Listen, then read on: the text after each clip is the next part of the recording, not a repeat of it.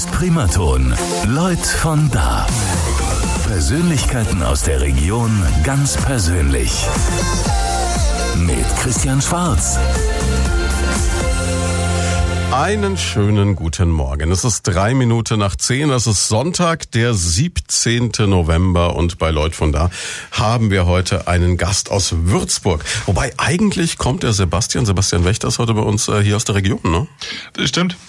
Ich bin geboren in Herlheim, das ist so ein kleines Dorf, ungefähr 500 Leute und äh, ist zwischen Geroldshofen und Volkach in der Gegend und bin deswegen auch mit Primaton aufgewachsen tatsächlich. Oh, aber das muss ja dann fast noch die Phase gewesen sein, wo wir noch so ein bisschen schlagermäßig unterwegs waren, oder? Definitiv. Es war etwas mehr in Richtung 70er, 80er, 90er und nicht in aktuell. Harte Jugend. Aber Herlheim 500 Leute klingt total idyllisch erstmal, ne? Ja, definitiv. Es ist ein schönes Dorf. Es ist eine gute Dorfgemeinschaft. Die Leute kennen sich alle natürlich bei 500 Leuten. Es gibt einen Fußballverein. Ähm, mein Vater selbst ist Landwirt und deswegen Felder, Wälder und äh, es war, man, man konnte sich ausleben. Und ähm, jetzt gerade die Ecke da zwischen Geroldshofen und Volkach, das ist ja schon so halb fränkische Toskana. Das heißt auch landschaftlich eigentlich genau das, was man möchte. Ne? Perfekt, auf jeden Fall. Also gerade wenn es dann in Richtung Volkach geht, es ist sehr, sehr schön. Und auch in Steigerwald hat man es nicht so weit. Also inzwischen fahre ich ja viel Handbike. Ähm, und deswegen, entweder es geht in den Steigerwald, wo es sehr, sehr schön ist, oder es geht in die Mainschleife, wo es auch wunderschön ist. Also von daher hat es schon was zu bieten, definitiv. Jetzt wirkst du auf mich sowieso wie so ziemlich durchtrainiert und sportlich. Das heißt, du warst wahrscheinlich auch in deiner Jugend einer, der quasi immer unterwegs war, ne? Ja, auf jeden Fall. Also Fußball war Standard, definitiv. Dann mit so 14, 15 kam noch Basketball dazu. Mhm.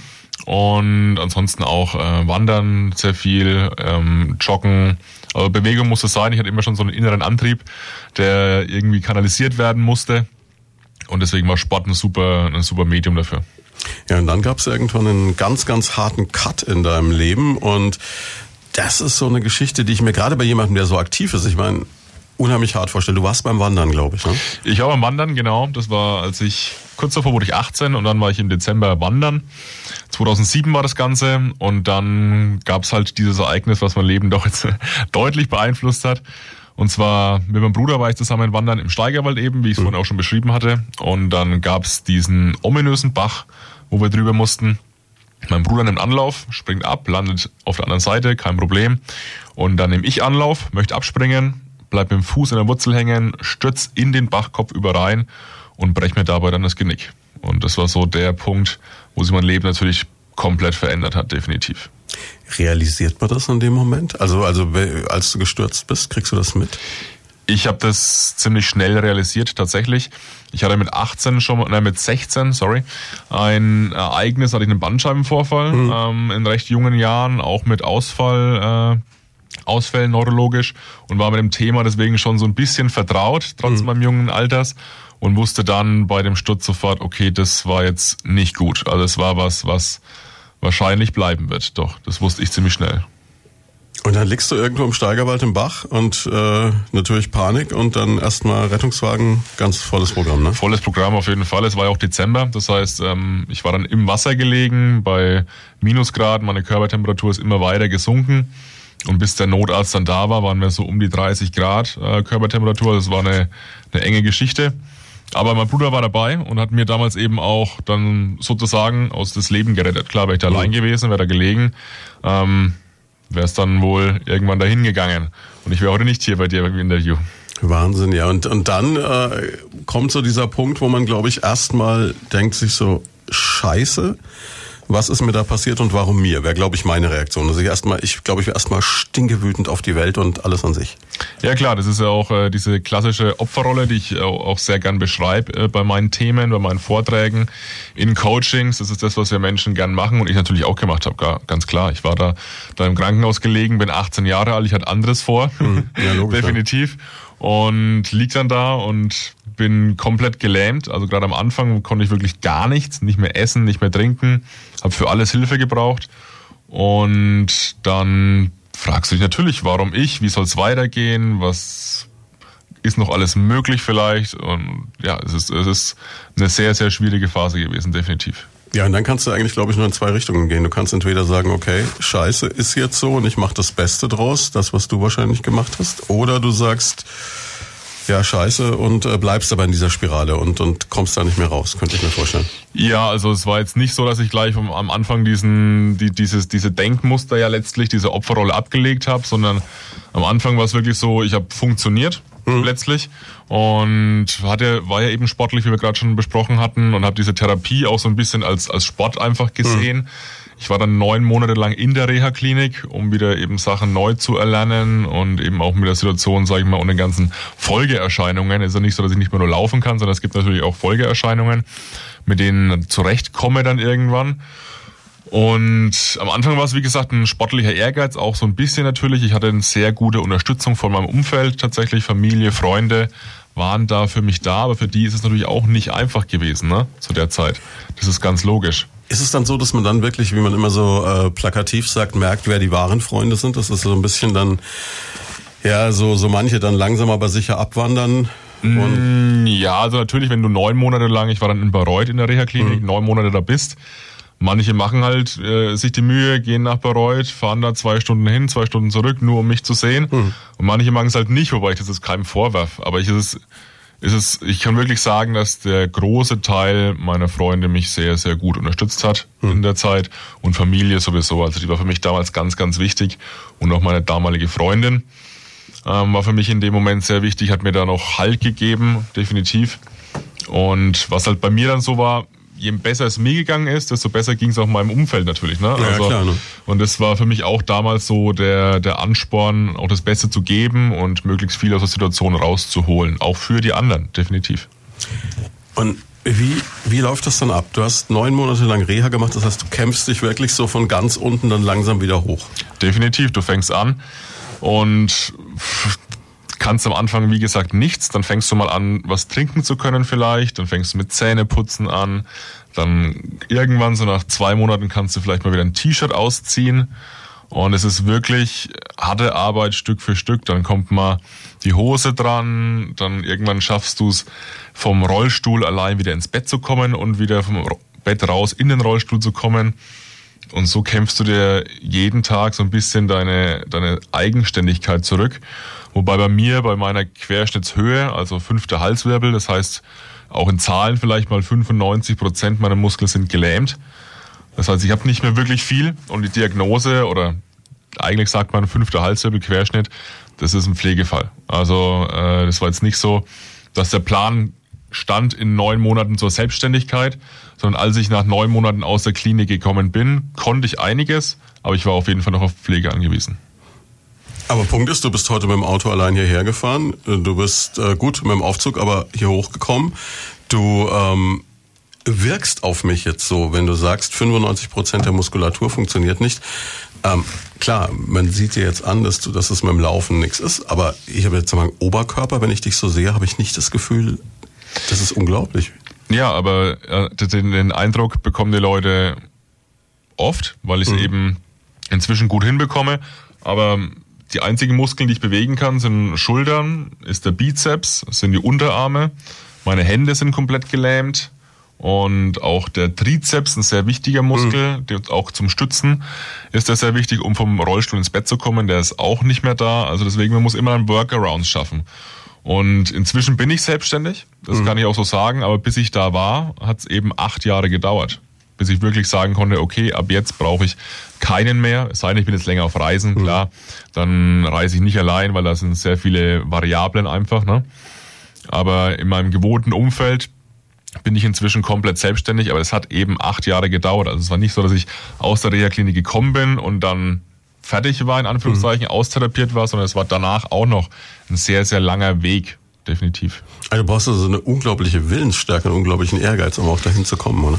Auf jeden Fall. Also wenn ich sage acht Jahre, dann fragen die Leute erstmal, ja, wie hast du so lange durchgehalten? Ne? Mhm. Und das ist natürlich auch einer meiner Botschaften. Wie setze ich mir Ziele und wie erreiche ich die Ziele auch? Das ist ein ganz, ganz wichtiger Punkt. Und das Wichtigste bei einem Ziel ist, dass ich weiß, warum will ich es erreichen. Und viele wissen dieses Warum oft nicht und mhm. geben dann mit der Zeit auf. Und du bist jetzt inzwischen wieder Sportler. Ja. Du spielst Rugby. Rollstuhl-Rugby, genau. Stelle ich mir ultra brutal vor. Ja, auf jeden Fall. Also es ist auch der, der erste Eindruck. Ich, bei meinen Vorträgen zeige ich immer auch Ausschnitte von diesem Rugby. Rollstuhl-Rugby und die Leute sind überrascht, definitiv, mhm. weil sie sie schätzen Rollstuhlsport halt nicht so physisch ein oder mhm. so, so, so spektakulär, so ein bisschen auch aggressiv vielleicht. Und genauso ist er bei einem Rollstuhlfahrer. Man hat ja immer so das Image von was Zerbrechlichen, was Schwachem mhm. vielleicht im Kopf. Wo, wo du dich jetzt, wo du sagst, oh, lieber, lieber nicht dagegen stoßen, weil ja. du weißt nicht, ob was kaputt geht. So. Genau. Und das ist beim Rugby anders. Also wir, wir sind, es ist ein sehr physischer Sport, wir sind alle sehr fit und dann geht's da zur Sache. Rollstuhl, Rollstuhlkontakt ist erlaubt und ähm, jetzt für die Radiozuhörer, ich glaube, dieses Bild vom Autoscooter beschreibt es ganz gut vielleicht. Das heißt, da leidet auch das Material dann am Ende, ne? Auf jeden Fall. Also es geht immer Stuhl auf Stuhl. Äh, Körperkontakt ist nicht erlaubt, aber natürlich, wenn man jemanden gut erwischt oder hat erwischt mit dem Stuhl, ist ein Sturz auch definitiv drin. Du hast auch einen Rollstuhl, muss ich sagen, der, der sieht ganz anders aus als die, die ich kenne. Der, der wirkt auch massiv. Sie wirkt so selbstgeschweißt, ehrlich gesagt. Ja. Äh, ja, aus einem Guss ist das inzwischen. Also es ist die, die, die Qualität der Rollstühle hat sich bei mir inzwischen auch verbessert, mhm. weil natürlich ist es am Anfang so, wenn du aus der Klinik rauskommst, entwickelst du dich noch.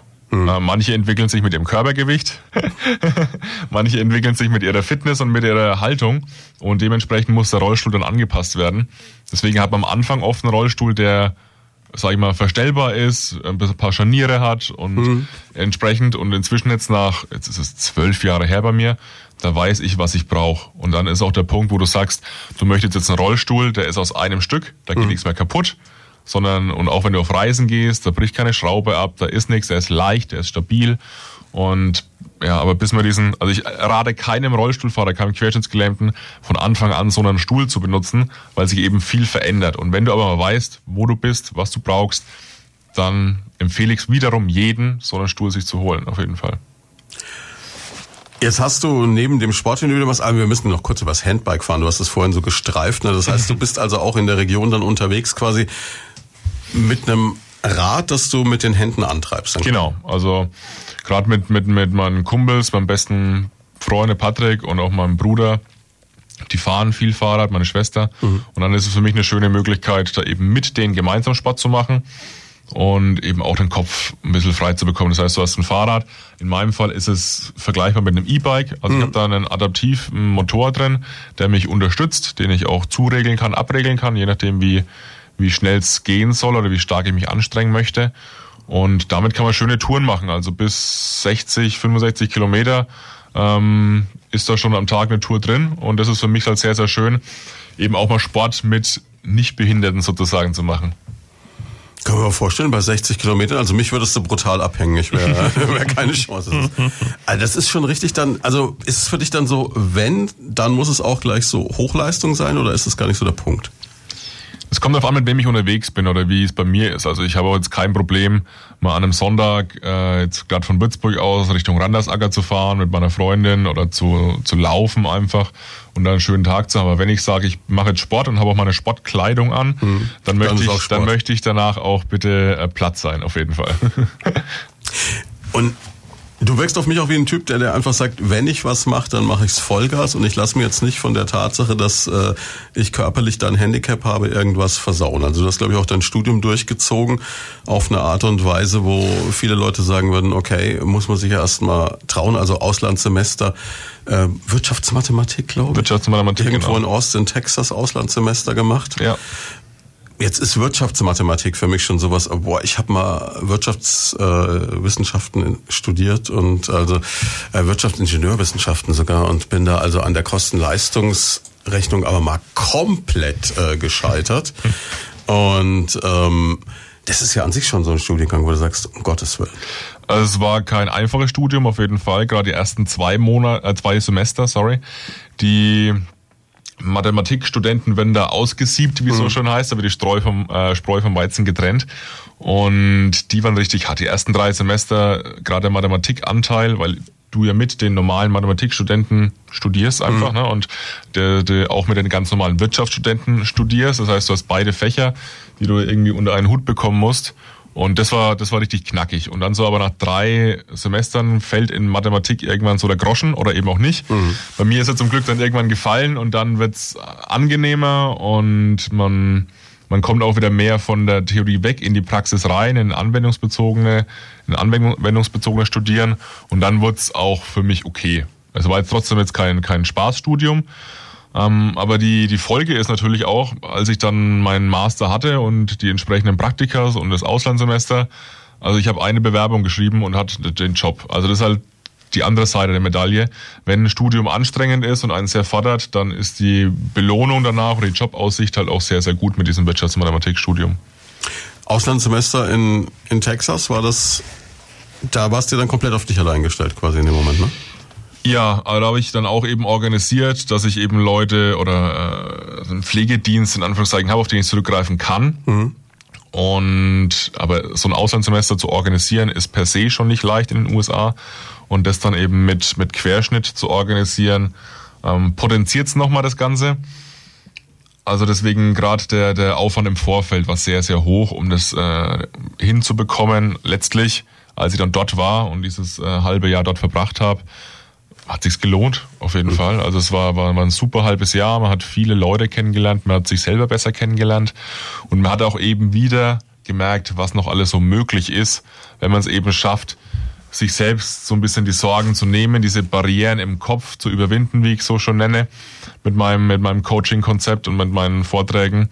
Weil meistens sind es wir letztlich, die wir uns im Weg stehen. Und wenn ich von Anfang an sage, okay, das kann passieren, das kann passieren und deswegen mache ich es nicht und deswegen mache ich es nicht, dann mache ich es halt auch nicht. Mhm.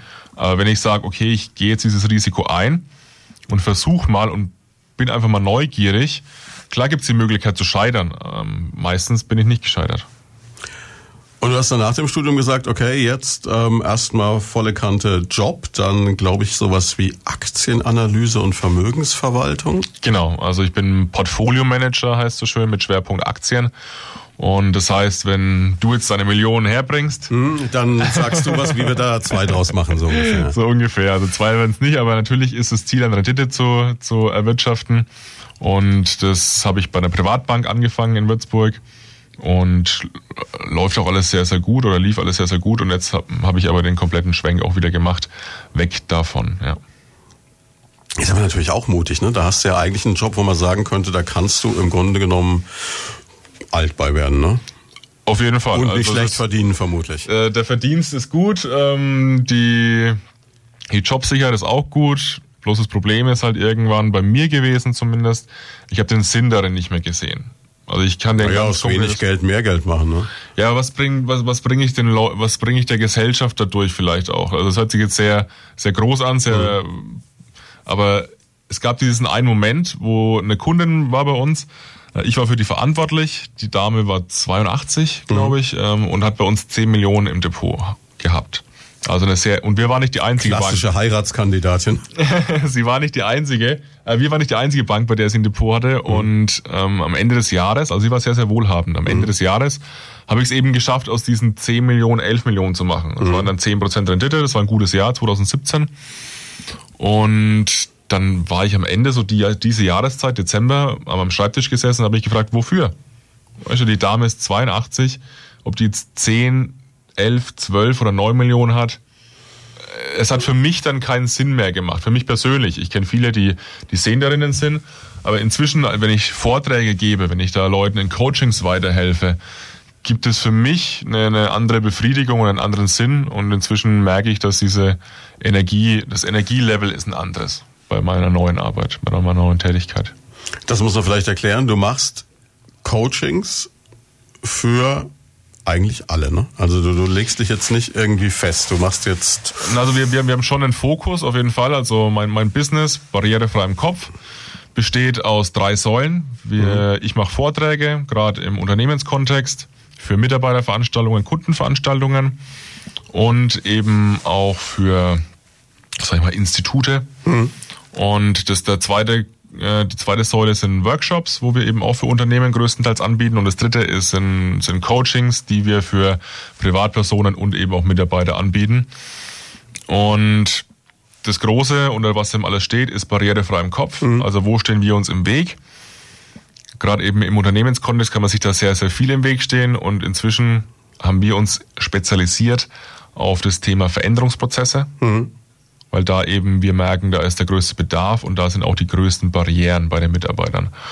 Und inzwischen ist es so, dass ich eben in den Unternehmen reingehe, ähm, Vorträge halte über diese Thematik, immer schließe von meiner Situation, von dem Querschnitt, von dem Rollstuhl, vom Pflegefall zu einem eigenständigen Leben als Veränderungsprozess und dann eben durch mein Wirtschaftsstudium, durch meine Tätigkeit als Aktienanalyst den Unternehmenskontext sehr gut verstehe und dann die Brücke schlage hin zu den Unternehmen. Was ist jetzt wirklich das konkrete Problem bei denen? Wie habe ich es gelöst für mich? Was bedeutet das für das Unternehmen? Und diesen Ansatz finden die Leute sehr, sehr schön, gerade in der, in der Thematik Change, weil es ist oft so, da kommen dann große Consulting-Firmen und haben halt ihre Prozesse und schlagen ihnen was vor und mein Ansatz ist ein anderer. Ich komme da eher aus einer, aus einer Traumabewältigungssituation mhm. und übertrage das dann auf den Veränderungsprozess. Und das kommt bei den Leuten, bei den Mitarbeitern vor allem viel, viel besser an. Es geht nicht um irgendwelche Theorien, sondern es geht um Bilder. Es ist greifbarer irgendwo. Ne? Es ist greifbarer. Meine Situation ist glaubwürdiger, auf jeden Fall. Also, und dadurch können wir inzwischen viel bewegen in den Firmen. Das heißt, was ich jetzt am Anfang meinte, du machst es für Privatleute und für Firmen, aber in ja. Der Zwischenzeit bist du eigentlich eher so in den Bereich Firmenbusiness dann wirklich reingegangen. Die Unternehmen, also dieses B2B heißt klassisch, mhm. ne? also dieses Business, äh, die Arbeit in den Unternehmen ist, ist, ist ein größt, also ist der Großteil des, des Umsatzes, wenn man so schon sagen will. Und man merkt auch, dass, dass der Bedarf da höher ist und dass eben die Nachfrage da steigt. Aber wenn Privatpersonen zu mir kommen mit einer, mit einer Problematik, gerade auch mit einer Zielsetzung, mit einer mhm. Veränderung im privaten Umfeld, mache ich das total gerne und, und helfe den Leuten da inzwischen auch äh, häufig. Aber der, der, der Unternehmenskontext ist inzwischen mehr und mehr gewachsen, auf jeden Fall. Ja, durch für dich den Wahnsinnsvorteil, du verstehst Unternehmen ganz anders durch deinen Job, weil du einfach gelernt hast, wie ein Unternehmen funktioniert, wie wirtschaftliche Strukturen funktionieren. Also der Vorteil ist wirklich bei mir, ich, hab, ich, ich, ich, ich bin so ein Bindeglied. Also wir haben ja auf der, bei Unternehmen auf der einen Seite diese, diese Consulting-Firmen, mhm. diese Wirtschaftler, die einen Prozess sehr nüchtern sehen und eben implementieren wollen, auf Teufel komm raus. Die dann, dann immer Synergieeffekte nutzen wollen und das heißt dann, der ein oder andere ist sein Job los am Schluss. Ne? Ja, auf jeden Fall, das, das gibt's. Und auf der anderen Seite gibt's halt viele Coaches, die vom wirtschaftlichen Kontext allerdings sehr, sehr wenig Ahnung haben. Die sind mhm. sehr gut im emotionalen, im zwischenmenschlichen, aber es haben nicht diesen unternehmerischen, dieses unternehmerische Verständnis. Also der klassische Typ, der mal, was weiß ich, drei Wochen im Dschungel überlebt hat oder irgendeinen Berg bestiegen hat oder äh, eine Olympiade gewonnen hat und dadurch halt sagt, jetzt weiß ich, wie man ein Ziel fokussiert erreicht. Genau. Und ich verbinde halt beides sehr schön. Ich habe sowohl meine, meine Ausbildung als Mentalcoach als auch eben mein Studium als Wirtschaftsmathematiker und mein Wissen als, als Aktienanalyst. Ich habe ja mit sehr vielen Vorständen dann auch eben Meetings gehabt, um die Gesellschaft kennenzulernen, um die zu bewerten und verbinde eben beide Seiten sehr schön und das gefällt den Unternehmen. Ich habe sowohl den, das Verständnis für den Vorstand als auch den Blick für die Mitarbeiter und kann dadurch wohl da ansetzen, wo der Schmerz steckt inzwischen, ja. Und wie man da ansetzt, all das hören wir in wenigen Minuten. Machen eine ganz kurze Pause. Damit sind wir zurück bei unserer Sonntagssendung und wir sprechen heute ja mit einem, der eigentlich besser sprechen kann als ich, nämlich mit Sebastian Wächter, der nicht nur bei der GSA, der German Speaker Association ist, sondern auch bei der European Speaker Association, also da, wo sich quasi die besten Vortragsredner Europas versammeln, äh, den Preis für 2019 abgeräumt hat mit seinem Konzept Barrierefrei im Kopf. Ne? Ja, vielen Dank. Ähm, Wie ja, genau. Ich bin sowas. bewerben, teilnehmen, gewinnen. Ja, es ist. Äh, Klingt so einfach, wenn du sagst. es ist. Also es gibt inzwischen immer mehr von diesen Speaker, Slam-Speaker-Wettbewerben mhm. und natürlich ähm, wollte ich mich da auch mal wieder messen mit den, mit den Leuten. Was ich besonders spannend fand bei diesem European Speaker Award war, dass die Jury aus Unternehmensvertretern bestand. Mhm. Also das heißt, mir ist es wichtig, dieses, dass dieses Reden nicht nur eine, eine, ein Selbstzweck ist, äh, sondern dass es eben auch den Leuten was bringt. Und da war eben auch das Feedback von der Unternehmensjury. Ja, dieser Ansatz, diese Sichtweise auf das Thema Veränderung ist für uns was Neues, was Spannendes. Und wie es transportiert wurde, wie gesprochen wurde, fanden wir dazu eben auch noch top. Und dann konnte ich den, den, den Titel eben mit nach Franken nehmen, sozusagen. Mhm. Und da bin ich auch sehr stolz drauf. Ich habe mich da gegen 19 Konkurrenten sozusagen durchgesetzt mit meiner Rede. Und mir hat es jetzt natürlich auch im Nachhinein natürlich viel gebracht. Das konnte man schön vermarkten und ist auch wieder ein Zeichen der, der Qualität einfach, die, die meine Reden haben und bringt mir jetzt natürlich wieder bei potenziellen Neukunden wieder mehr Reputation auf jeden Fall. Aber um das nochmal festzuhalten, da, da sitzen also 19 respektive 20 Menschen. Ähm und jeder hält eine Rede, einen genau. Vortrag. Von einer Länge von halbe Stunde, ähm, zehn Minuten? Nee, das waren, glaube zwölf Minuten da an dem Wettbewerb. Und dann sitzen da unten Leute von Firmen wie Daimler und Co., also so die richtig Das großen. waren große Firmen, genau. Daimler, Lufthansa, äh, Bosch und Siemens und weiß nicht, also schon, schon einige Namen, die man kennt. Und die haben dann quasi so einen Übersichtsbogen und haken dann ab, hat mir gefallen, hat mir nicht gefallen und am Schluss hat einer gewonnen. Das kann man sich schon vorstellen, ja. Das ist tatsächlich ein normaler Wettbewerb, dann wird geachtet auf was ist eben die, die Message, wie, wie gut gefällt uns die, dann wie ist die, wie redet er, wie ist die Dramaturgie innerhalb der Rede, wie ist die Bühnenpräsenz, wie wird das Publikum eventuell mit eingebunden, welche Bilder verwendest du, um deine Botschaften zu vermitteln. Also es gibt ganz häufig oder ganz viele Kategorien, so eine Rede zu bewerten oder was auch eine Rede leisten muss. Das wird ja oft unterschätzt. Man denkt, äh, steht da vorne und redet jetzt mal so ein bisschen. Und es sieht auch noch so leicht aus. Und wenn es meistens leicht ausschaut, dann war es ziemlich viel Arbeit. Und es gibt eben diese Kriterien, an denen man schon erkennt, ob das jetzt eine sehr gute Rede war oder eben eine Rede, die ähm, so neuer nur war. Also im Grunde genommen ist es ja so, dass, dass ich oft auch bei so, ich, ich krieg immer wieder so Reden mit im Job auch. Ne? Was mich fasziniert, ist, dass mir oft Dinge gesagt werden, die ich eigentlich mal per se schon weiß. Ja. Also das ist nichts, was jetzt genuin völlig neu ist, wo ich sage, um Gottes Willen, der hat jetzt das Rad gerade eben neu erfunden. Aber die Art, wie es vermittelt wird, ist eine Nummer, wo du sagst, ja, klingt total logisch. Hätte ich vielleicht auch gekonnt, nur blöderweise wäre ich nicht drauf gekommen. Ist ein bisschen so wie mit dem Picasso malen, ne? Auf jeden Fall, genau das ist auch die Message. Ich meine, die Inhalte, die ich vermittel, die sind jetzt, glaube ich, nur ganz wenige davon sind wirklich neu, sondern das, das kann man alles nachlesen. Nur die Leute, es ist, es ist ganz einfach. Wenn ich jetzt zum Beispiel sage zu dir, du sollst mit dem Rauchen aufhören, dann sagst du ja, okay, ist gesünder, klar, verstehe ich. Also rational verstehen wir das. Aber wir verstehen es ja emotional nicht. Aber jetzt, wenn ich sage, pass auf, wenn du jetzt nicht mit dem Rauchen aufhörst, dann wird es für dich vielleicht nicht, dann wirst du vielleicht bei der Hochzeit deiner Tochter nicht dabei sein. Dann habe ich einen emotionalen Dann Grund. hast du einen emotionalen Grund dafür. Oder du wirst nicht mit, deinen, mit deiner Liebsten alt werden können. Oder du wirst das oder das und das nicht machen. Und du, du erzeugst ein Bild im Kopf. Und wenn nach der Rede jemand rausgeht und dieses Bild im Kopf bleibt, dann hast du einen guten Job gemacht. Also wenn der nach zwei Tagen immer noch an ein Bild denkt, das du ihm vermittelt hast, dann hast du einen guten Job gemacht. Und das ist eben auch diese Macht der Bilder, die man in der Rede nutzen muss und auch nutzen sollte, damit eben das nicht nur eine halbe Stunde Spaß ist, sondern nachgehen wieder alle und haben alles vergessen, sondern dass eben nach einem Tag, nach einer Woche, nach einem Monat die Leute noch mindestens zwei, drei Kernbotschaften von dir mittragen. Das bedeutet aber auch, Veränderung beginnt zwar im Kopf, aber keinesfalls auf der rationalen Ebene. Kann man das so Nein, sagen? auf keinen Fall. Das ist auch genau das, was, was ich immer merke, wenn ich in Unternehmen reingehe. Die haben, und, und Veränderung steht an. Thema Change ist ja das, ist das neudeutsche Wort. Dann haben die super Pläne. Und es hört sich alles super an. Nur die Leute werden nicht mitgenommen. Und dann scheitert das Projekt oft. Also man braucht die Gründe, man muss denen sagen, warum. Aber vor allem muss man ihnen die Emotion mitgeben, warum. Was haben sie davon? Weil wir, wir Leute, wir sind nur aus zwei Gründen motiviert. Entweder wir haben einen Vorteil oder wir vermeiden den Nachteil. Das ist das Einzige, warum wir unseren Arsch hochbekommen auf gut Deutsch. Ja, ist klar. Und das kann ich einem rational vermitteln, das sollte auch passieren, aber viel wichtiger, um ihn dann ins Handeln zu bewegen, wenn er vor allem auch selbst nicht betroffen ist, dann brauche ich die Emotionen dabei. Bedeutet, du bist in diese Veränderung in deinem Leben, also in die große erstmal reingeworfen worden, eigentlich unfreiwillig. Genau. Und man hätte dir dann auch sagen können, ja, lieber Sebastian, jetzt hast du eine Querschnittslähmung aufgrund eines Unfalls und wenn du jetzt dies und das machst, dann wirst du dies und das vielleicht wieder können. Das ist aber dann eher die rationale Ebene, wenn dir aber einer sagt, meine Güte, du kannst deinen Alltag irgendwann wieder meistern, ohne dass du einen hast, der wie ein Zivi ständig hinter dir herspringt. Du kannst selbstbestimmt wieder leben. Ist das wahrscheinlich die emotionale Ebene dann? Genau, das war auch genau das Bild, das ich immer vor Augen hatte während diesen acht Jahren. Dieser Moment, wo ich wieder alles für mich selbst entscheiden kann. Und da waren Emotionen dabei, um eben nicht, dass jemand anders für mich entscheidet, wann ich aufzustehen habe, wann ich zu essen habe, wann ich äh, dies und das machen muss, sondern dieses Bild, was mich getragen hat, war wieder selbstbestimmt zu leben. Und das hat mich durchhalten lassen. Jetzt ist es bei mir so, ich war ja persönlich betroffen.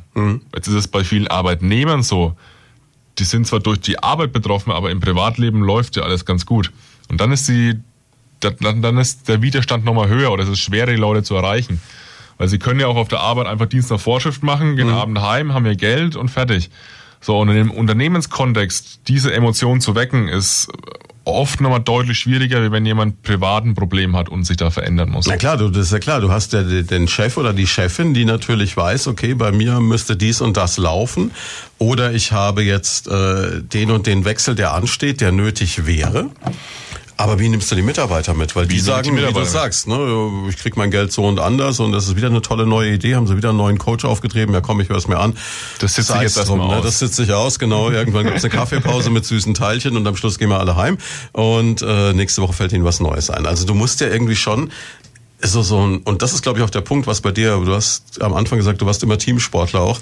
Du musst quasi ein Team schaffen auch, die zusammen an einem Strang ziehen, oder? Du musst ein, du musst ein Teamgefüge schaffen und du musst eben vor allem die Leute emotional erreichen, damit sie sich bewegen. Weil klar, was, was machen die Leute? Sie finden dann Ausreden. Es ging ja bisher immer gut. Ja, klar. Warum sollen wir überhaupt was machen?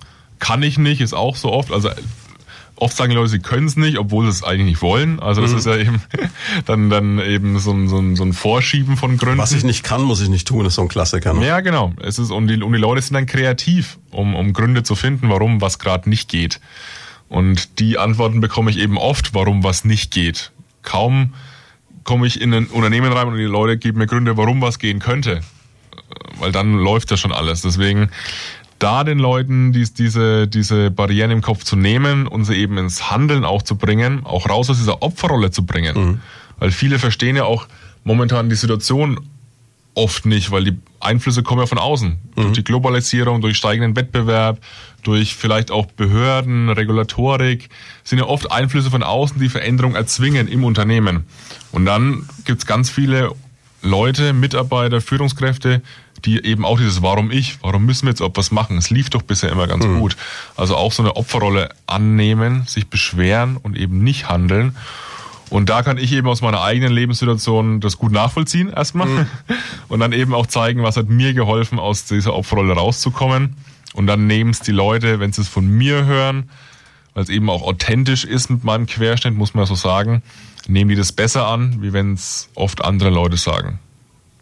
Das heißt, du machst dein eigenes Schicksal ein bisschen zum Hebel, um anderen Leuten zu zeigen, wie Veränderungen in ihrem Leben funktionieren. Zum kann. Transportmittel, sage ich mal. Ne? Mhm. Also die, diese, diese es ist einfach ein Bild oder auch eine Analogie, um den Leuten es zu transportieren. Mhm. Und dabei hilft es sehr, sehr gut. Geht, glaube ich, so weit, dass du Menschen am Anfang mal durchaus auch in die Situation bringst, also in den Rollstuhl reinsetzt. Das ist ein Workshop, den ich anbiete, genau.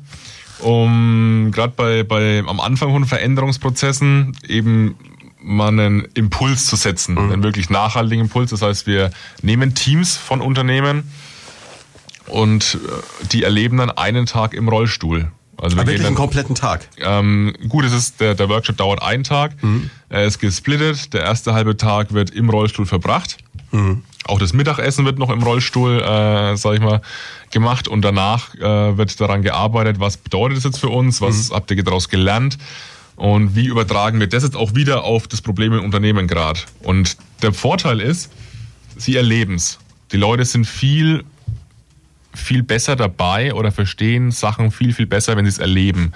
Ich bin zwar inzwischen auch auf der Bühne ziemlich gut, es Leuten das mit Worten zu erklären und näher zu bringen und Impulse zu setzen, aber so ein Erlebnis, das bleibt lang im Kopf, sehr, sehr lang. Absolut. Also ich kann mich erinnern, ich habe das im Zivildienst gemacht. Ich habe Zivildienst äh, gemacht bei den Maltesern und war dann auch äh, eine Zeit lang am Heuchlof am Körperbehindertenzentrum. Und ähm, da haben sie das mit uns auch gemacht. Die haben gesagt, also am Anfang deines Zivis, du wirst einmal in so einen Rollstuhl gesetzt, kriegst dann sogar noch ein Zivi mit und dann geht's durch die Würzburger Innenstadt. Genau. Und das und ist genau das, das Feedback. Das ist Hardcore. Das ist genau das Feedback, was mir auch viele Führungskräfte inzwischen geben, die eben noch den Zivildienst machen mussten. Mhm. Und es ist teilweise 20, 30, 40 Jahre her und die erinnern sich an diesen einen Tag. Absolut, als sie im Rollstuhl ja. gesessen waren. Und du, du merkst auf einmal, was ein Bordstein bedeutet, was es bedeutet, dass du in ein Geschäft nicht reinkommst, dass du wenn du in einem Buchgeschäft stehst, das Buch aus der oberen Reihe nicht angucken kannst, dass du eine Straßenbahnschiene ultra scheiße findest und lauter so Sachen. Genau, und das weitet den Blick und öffnet eben die Leute eben dann sich auch mal nach links und rechts wieder umzuschauen und eben auch zu sehen, was habe ich im Moment noch, eine gewisse Dankbarkeit auch mhm. zu entwickeln, definitiv, und dann eben zu schauen, was kann ich aus dem jetzt noch machen, was ich im Moment noch habe.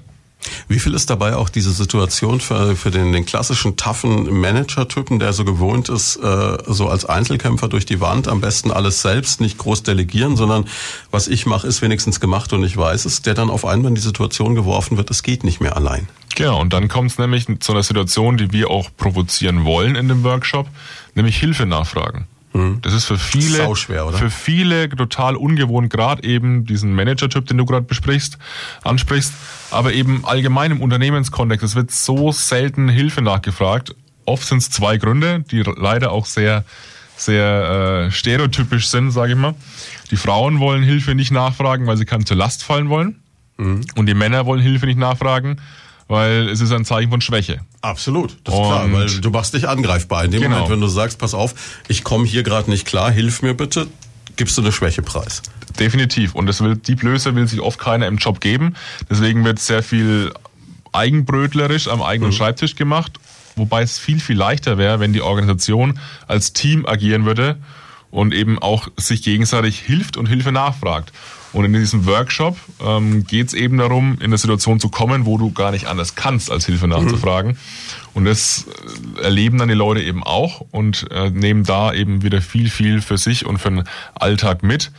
Und es entsteht eben, deswegen machen wir es auch immer mit Abteilungen, Stärke von irgendwie sieben bis 15 Leute oder so, dass dadurch natürlich auch die, die das Teamgefüge sich, sich erhöht, das Teambuilding sozusagen. Also brutal gesagt, so, so eine Art Incentive, wo andere vielleicht zum Bogenschießen gehen oder in den Hochseilgarten oder irgend ja. so ein Ding, was ja zurzeit so vogue ist. Ne? Genau. Aber ihr kriegt sie nochmal auf einer ganz anderen und viel emotionaleren Ebene.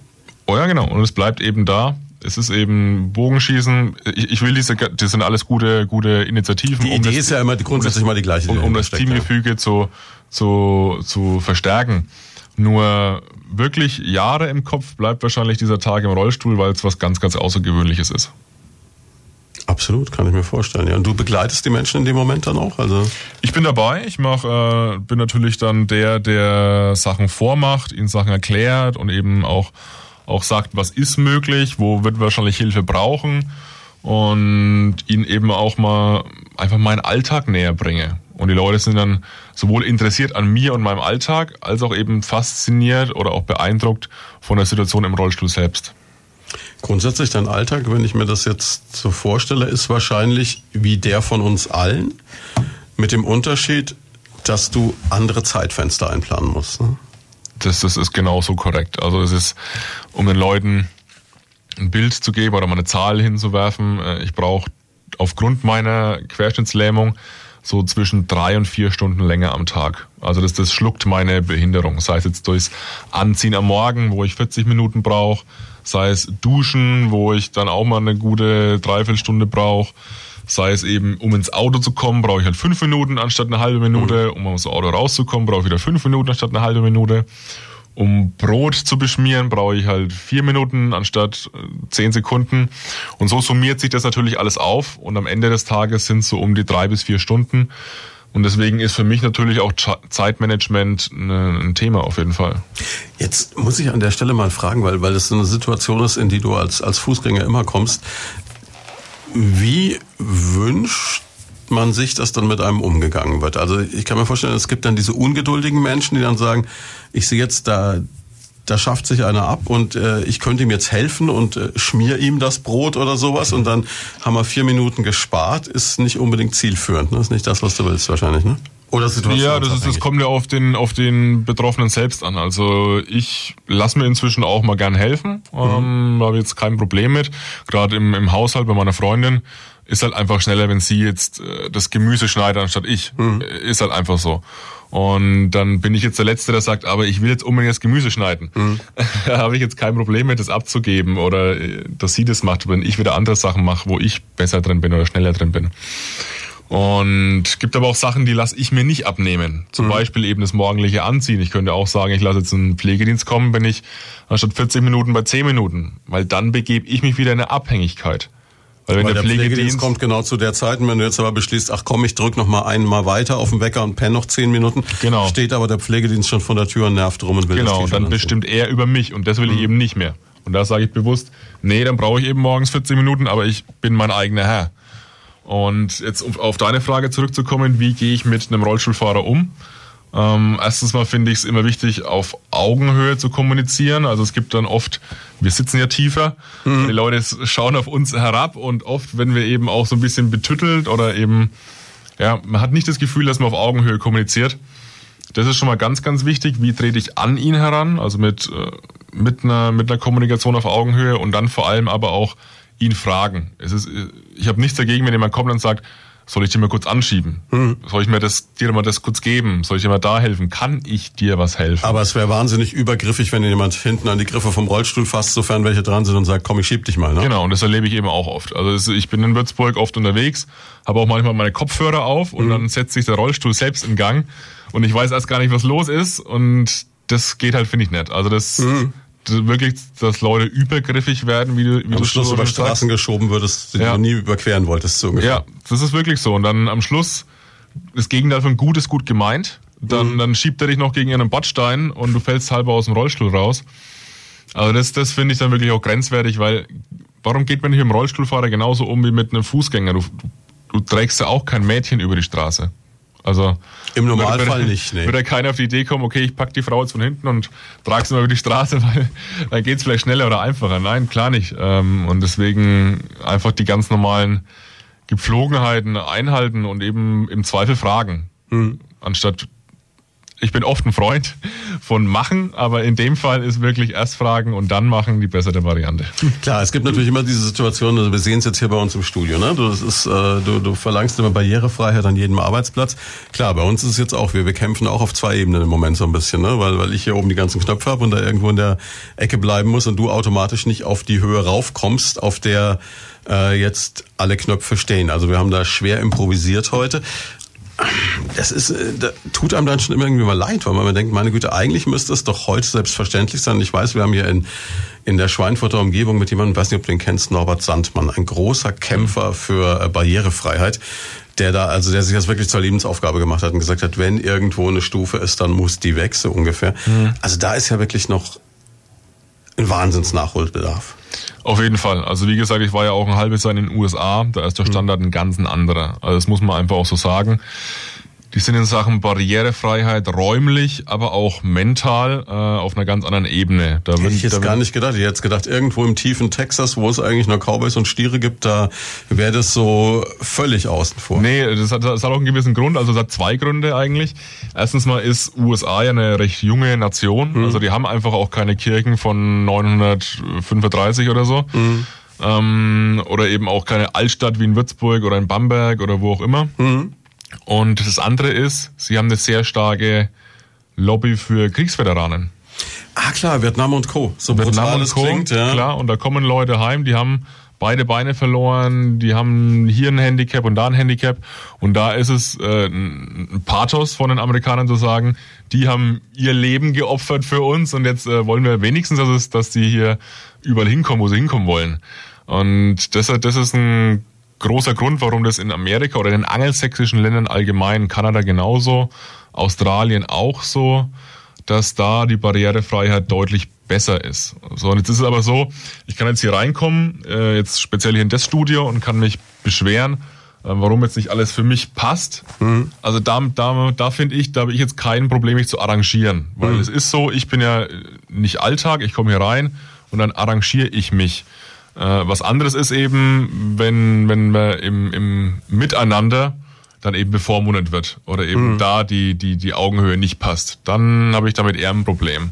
Aber wenn jetzt räumlich was halt nicht geht, dann versuche ich, wie eigentlich immer, das Beste aus der Situation zu machen mhm. und eben jetzt auch nicht jemanden die Schuld dafür zu geben, weil es bringt mich jetzt nicht weiter. Wir haben ja, logisch, jetzt hier, klar. wir wollen jetzt ein Interview führen und dann geht es darum, dass das, das Interview aus der Situation, passt. genau. Genau.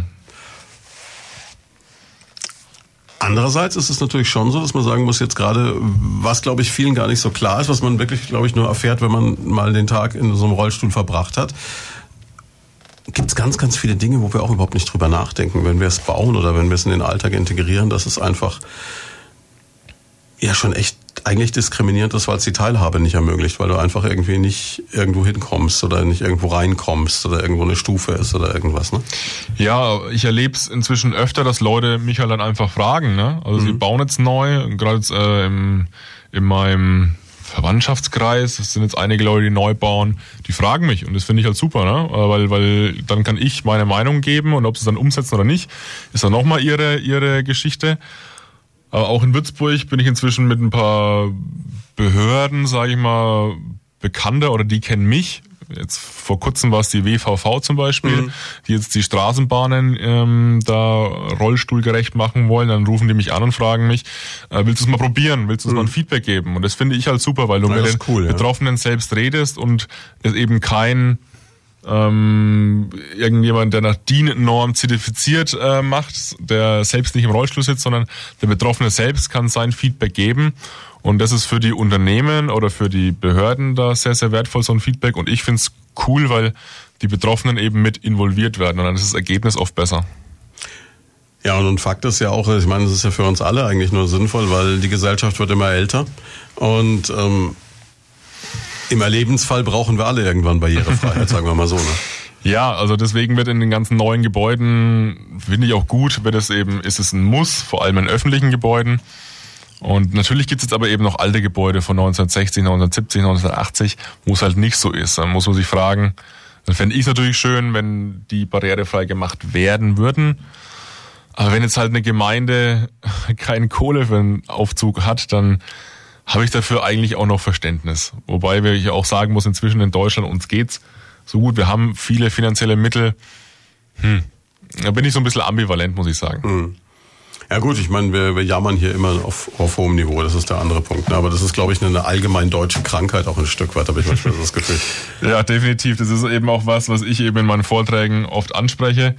Aus diesem Jammern sich, also ein ganz großer Punkt bei mir in den Vorträgen ist das Thema Fokus. Mhm. Das heißt, worauf konzentriere ich mich? Schaue ich mich auf das, was gut läuft, auf das, was schlecht läuft? Schaue ich auf das, was ich kann, auf das, was ich nicht kann? Schaue ich in die Vergangenheit oder mhm. schaue ich in die Zukunft? Also worauf richte ich meinen Fokus? Und ich erlebe es eben ganz oft, dass in Deutschland man sich, dass, dass der Fokus da ein bisschen verschoben ist, leider ins Negative. Man guckt auf das, was gerade nicht klappt. Man guckt auf die Vergangenheit. Man guckt auf das, was ich gerade nicht kann. Mhm. Und das möchte ich ansprechen, das möchte ich thematisieren, um es den Leuten bewusster zu machen und mal zu gucken, ja, wie kann man es vielleicht auch ein bisschen ändern. Klar, weil ich sonst wieder in dieser Spirale bin. Ich tue mir selber ein bisschen leid ne, und mhm. sag mir, oh Gott, das ist ja eigentlich echt total doof jetzt gerade, aber komm da mit dem Letzten nicht weiter. Ne? Klar, das ist super bequem. Es ist viel bequemer, sich zu beschweren, anderen die Schuld zu geben, als wirklich selbst aktiv zu sein und zu handeln. Mhm. Und das ist eben diese berühmte Opferrolle, die oft angenommen wird von, von Mitarbeitern und auch, eben auch von, von Privatpersonen. Und dann geht halt oft nichts voran. Und wie gesagt, ich habe diese Opferrolle lange angenommen, da ging bei mir auch nichts voran. Und erst als ich diese Opferrolle verlassen habe und wirklich geguckt habe, was geht noch, was kann ich beeinflussen, dann ging es auch voran. Und da habe ich eben auch den, den Satz, den ich dann den Leuten am Ende auch immer mitgebe in meinen Vorträgen, nämlich es kann jedem passieren, Opfer zu werden. Und mhm. deswegen sage ich immer, wer Opfer wird, der hat vielleicht Pech gehabt, ja. Aber wer Opfer bleibt, der ist selber schuld. Weil es liegt an uns da rauszukommen. Das ist ein guter Satz, über den man mal nachdenken könnte. Ne? Also das ist echt. Ja, und deswegen schließe ich die Reden oft damit ab, weil er den einen Impuls setzt. Er ist provokant, definitiv. Mhm. Aber aus meiner Sicht auch wahr. Ähm, ich kann es ja nur aus meiner eigenen Persönlichkeit äh, den Leuten mitgeben. Mir hat das Verlassen der Opferrolle sehr viel geholfen. Und mit diesem Satz dann die Reden auch abzuschließen, das bleibt den Leuten auf dem Gedächtnis und gibt denen nochmal was, was mit zum, zum Nachdenken. Ja. Wir schließen diese Stunde damit ab und sind gleich in der zweiten Stunde für Sie wieder da. Zweite Stunde Lloyd von da. Diese Woche mit Sebastian Wächter von Barrierefrei im Kopf. Sprecher, Coach und Rollstuhlfahrer. Und was er uns erzählt darüber, wie man einen Wechsel hinbekommt, so den Change im Kopf erreicht, das hören Sie gleich in wenigen Minuten. Jetzt gibt es noch ein bisschen Musik.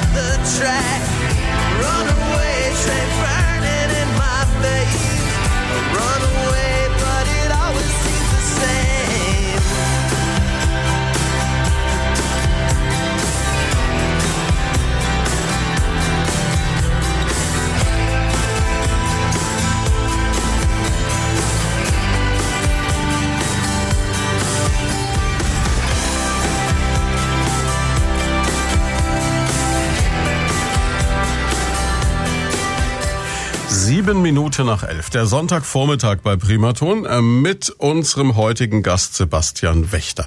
Sprecher und, ja, jetzt haben wir das böse Wort, ähm, Consultant oder Motivationscoach oder wie? Motivationscoach ist, glaube ich, total verschrien, oder? Das stimmt, Motivationscoach, äh, das ist sehr negativ behaftet.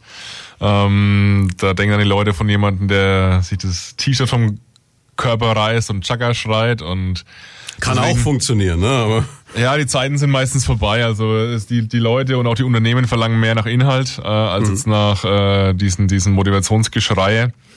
Und ich biete, ich biete Keynotes zu drei Themen an. Das eine ist das Thema Change, das andere ist das Thema Diversity und das dritte ist eben auch das Thema Motivation. Und da ist es mir eben auch ganz, ganz wichtig, den Leuten zu sagen, hey, ich komme hier von meiner Story, ich komme hier von Inhalt und ich möchte die Leute auch eher inspirieren, als jetzt wirklich so motivieren. Und das äh, finden die Unternehmen inzwischen auch sehr, sehr gut, dass ich eben nicht dieser alles ist möglich, Chaka-Geschreie-Typ bin. Wobei du ja gerade beweist, dass wirklich fast alles möglich ist. Ne? Ja, und das ist, das ist mir auch wichtig herauszustellen. Ich glaube, dass für jeden Einzelnen viel, viel mehr möglich ist, Gerade eben, wenn wir auch schaffen, diese Barrieren im Kopf zu überwinden. Aber ich glaube auch, dass eben nicht alles möglich ist. Also es gibt Limitationen und spannend ist es eben herauszufinden, wo, wo kommen die erst? Weil oft kommen diese Limitationen sehr viel später, wie es die Leute glauben. Und da ist es meine Aufgabe, den Leuten, die daran zu führen, an die Grenzen. Aber natürlich gibt es die Grenzen. Bei mir ist ja genauso, wenn ich jetzt sage, alles ist möglich, dann müsste ich ja auch irgendwie mit der Rechtfertigung leben, warum läufst du dann nicht mehr? Es ist halt nicht alles möglich, aber ich glaube, es ist sehr, sehr viel möglich. Wie ist es dann, wenn du, wenn du so merkst, du stößt an deine persönliche Grenze? Also ich meine, du hast dich jetzt hochgekämpft von jemandem, du hast am Anfang gesagt, der eigentlich äh, als Pflegefall mehr oder weniger, möchte jetzt nicht sagen abgeschrieben war, aber zumindest mal den Stempel hatte, okay, das wird brutal gesagt nichts mehr mit dem Ja. Kerl. Ähm, hast jetzt gesagt, okay, ab fünften Halb Halswirbel gelähmt, 95 Prozent der Muskulatur weg, was unglaublich ist. Und du sitzt mir gegenüber und ich habe das Gefühl, okay, gut laufen kann er nicht, aber alles andere ist wieder gebacken. Und das ist Wahnsinn. Ne? Aber gleichzeitig, wie du selber sagst, gibt es eine Grenze, über die du nicht mehr rauskommen wirst.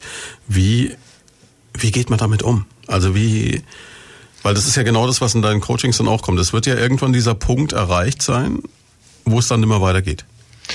Ja, aber der Punkt, ähm, erstmal bis der kommt, dauert sehr, sehr lange.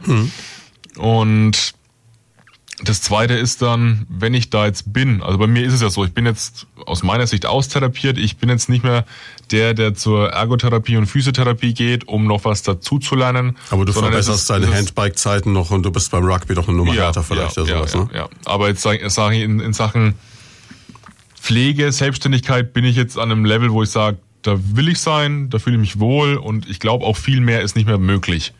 Ähm, ob das jetzt so stimmt, weiß ich nicht, kann dahingestellt sein, aber für mich ist es nicht mehr ein Prio 1 Projekt, sage ich mal. Ne?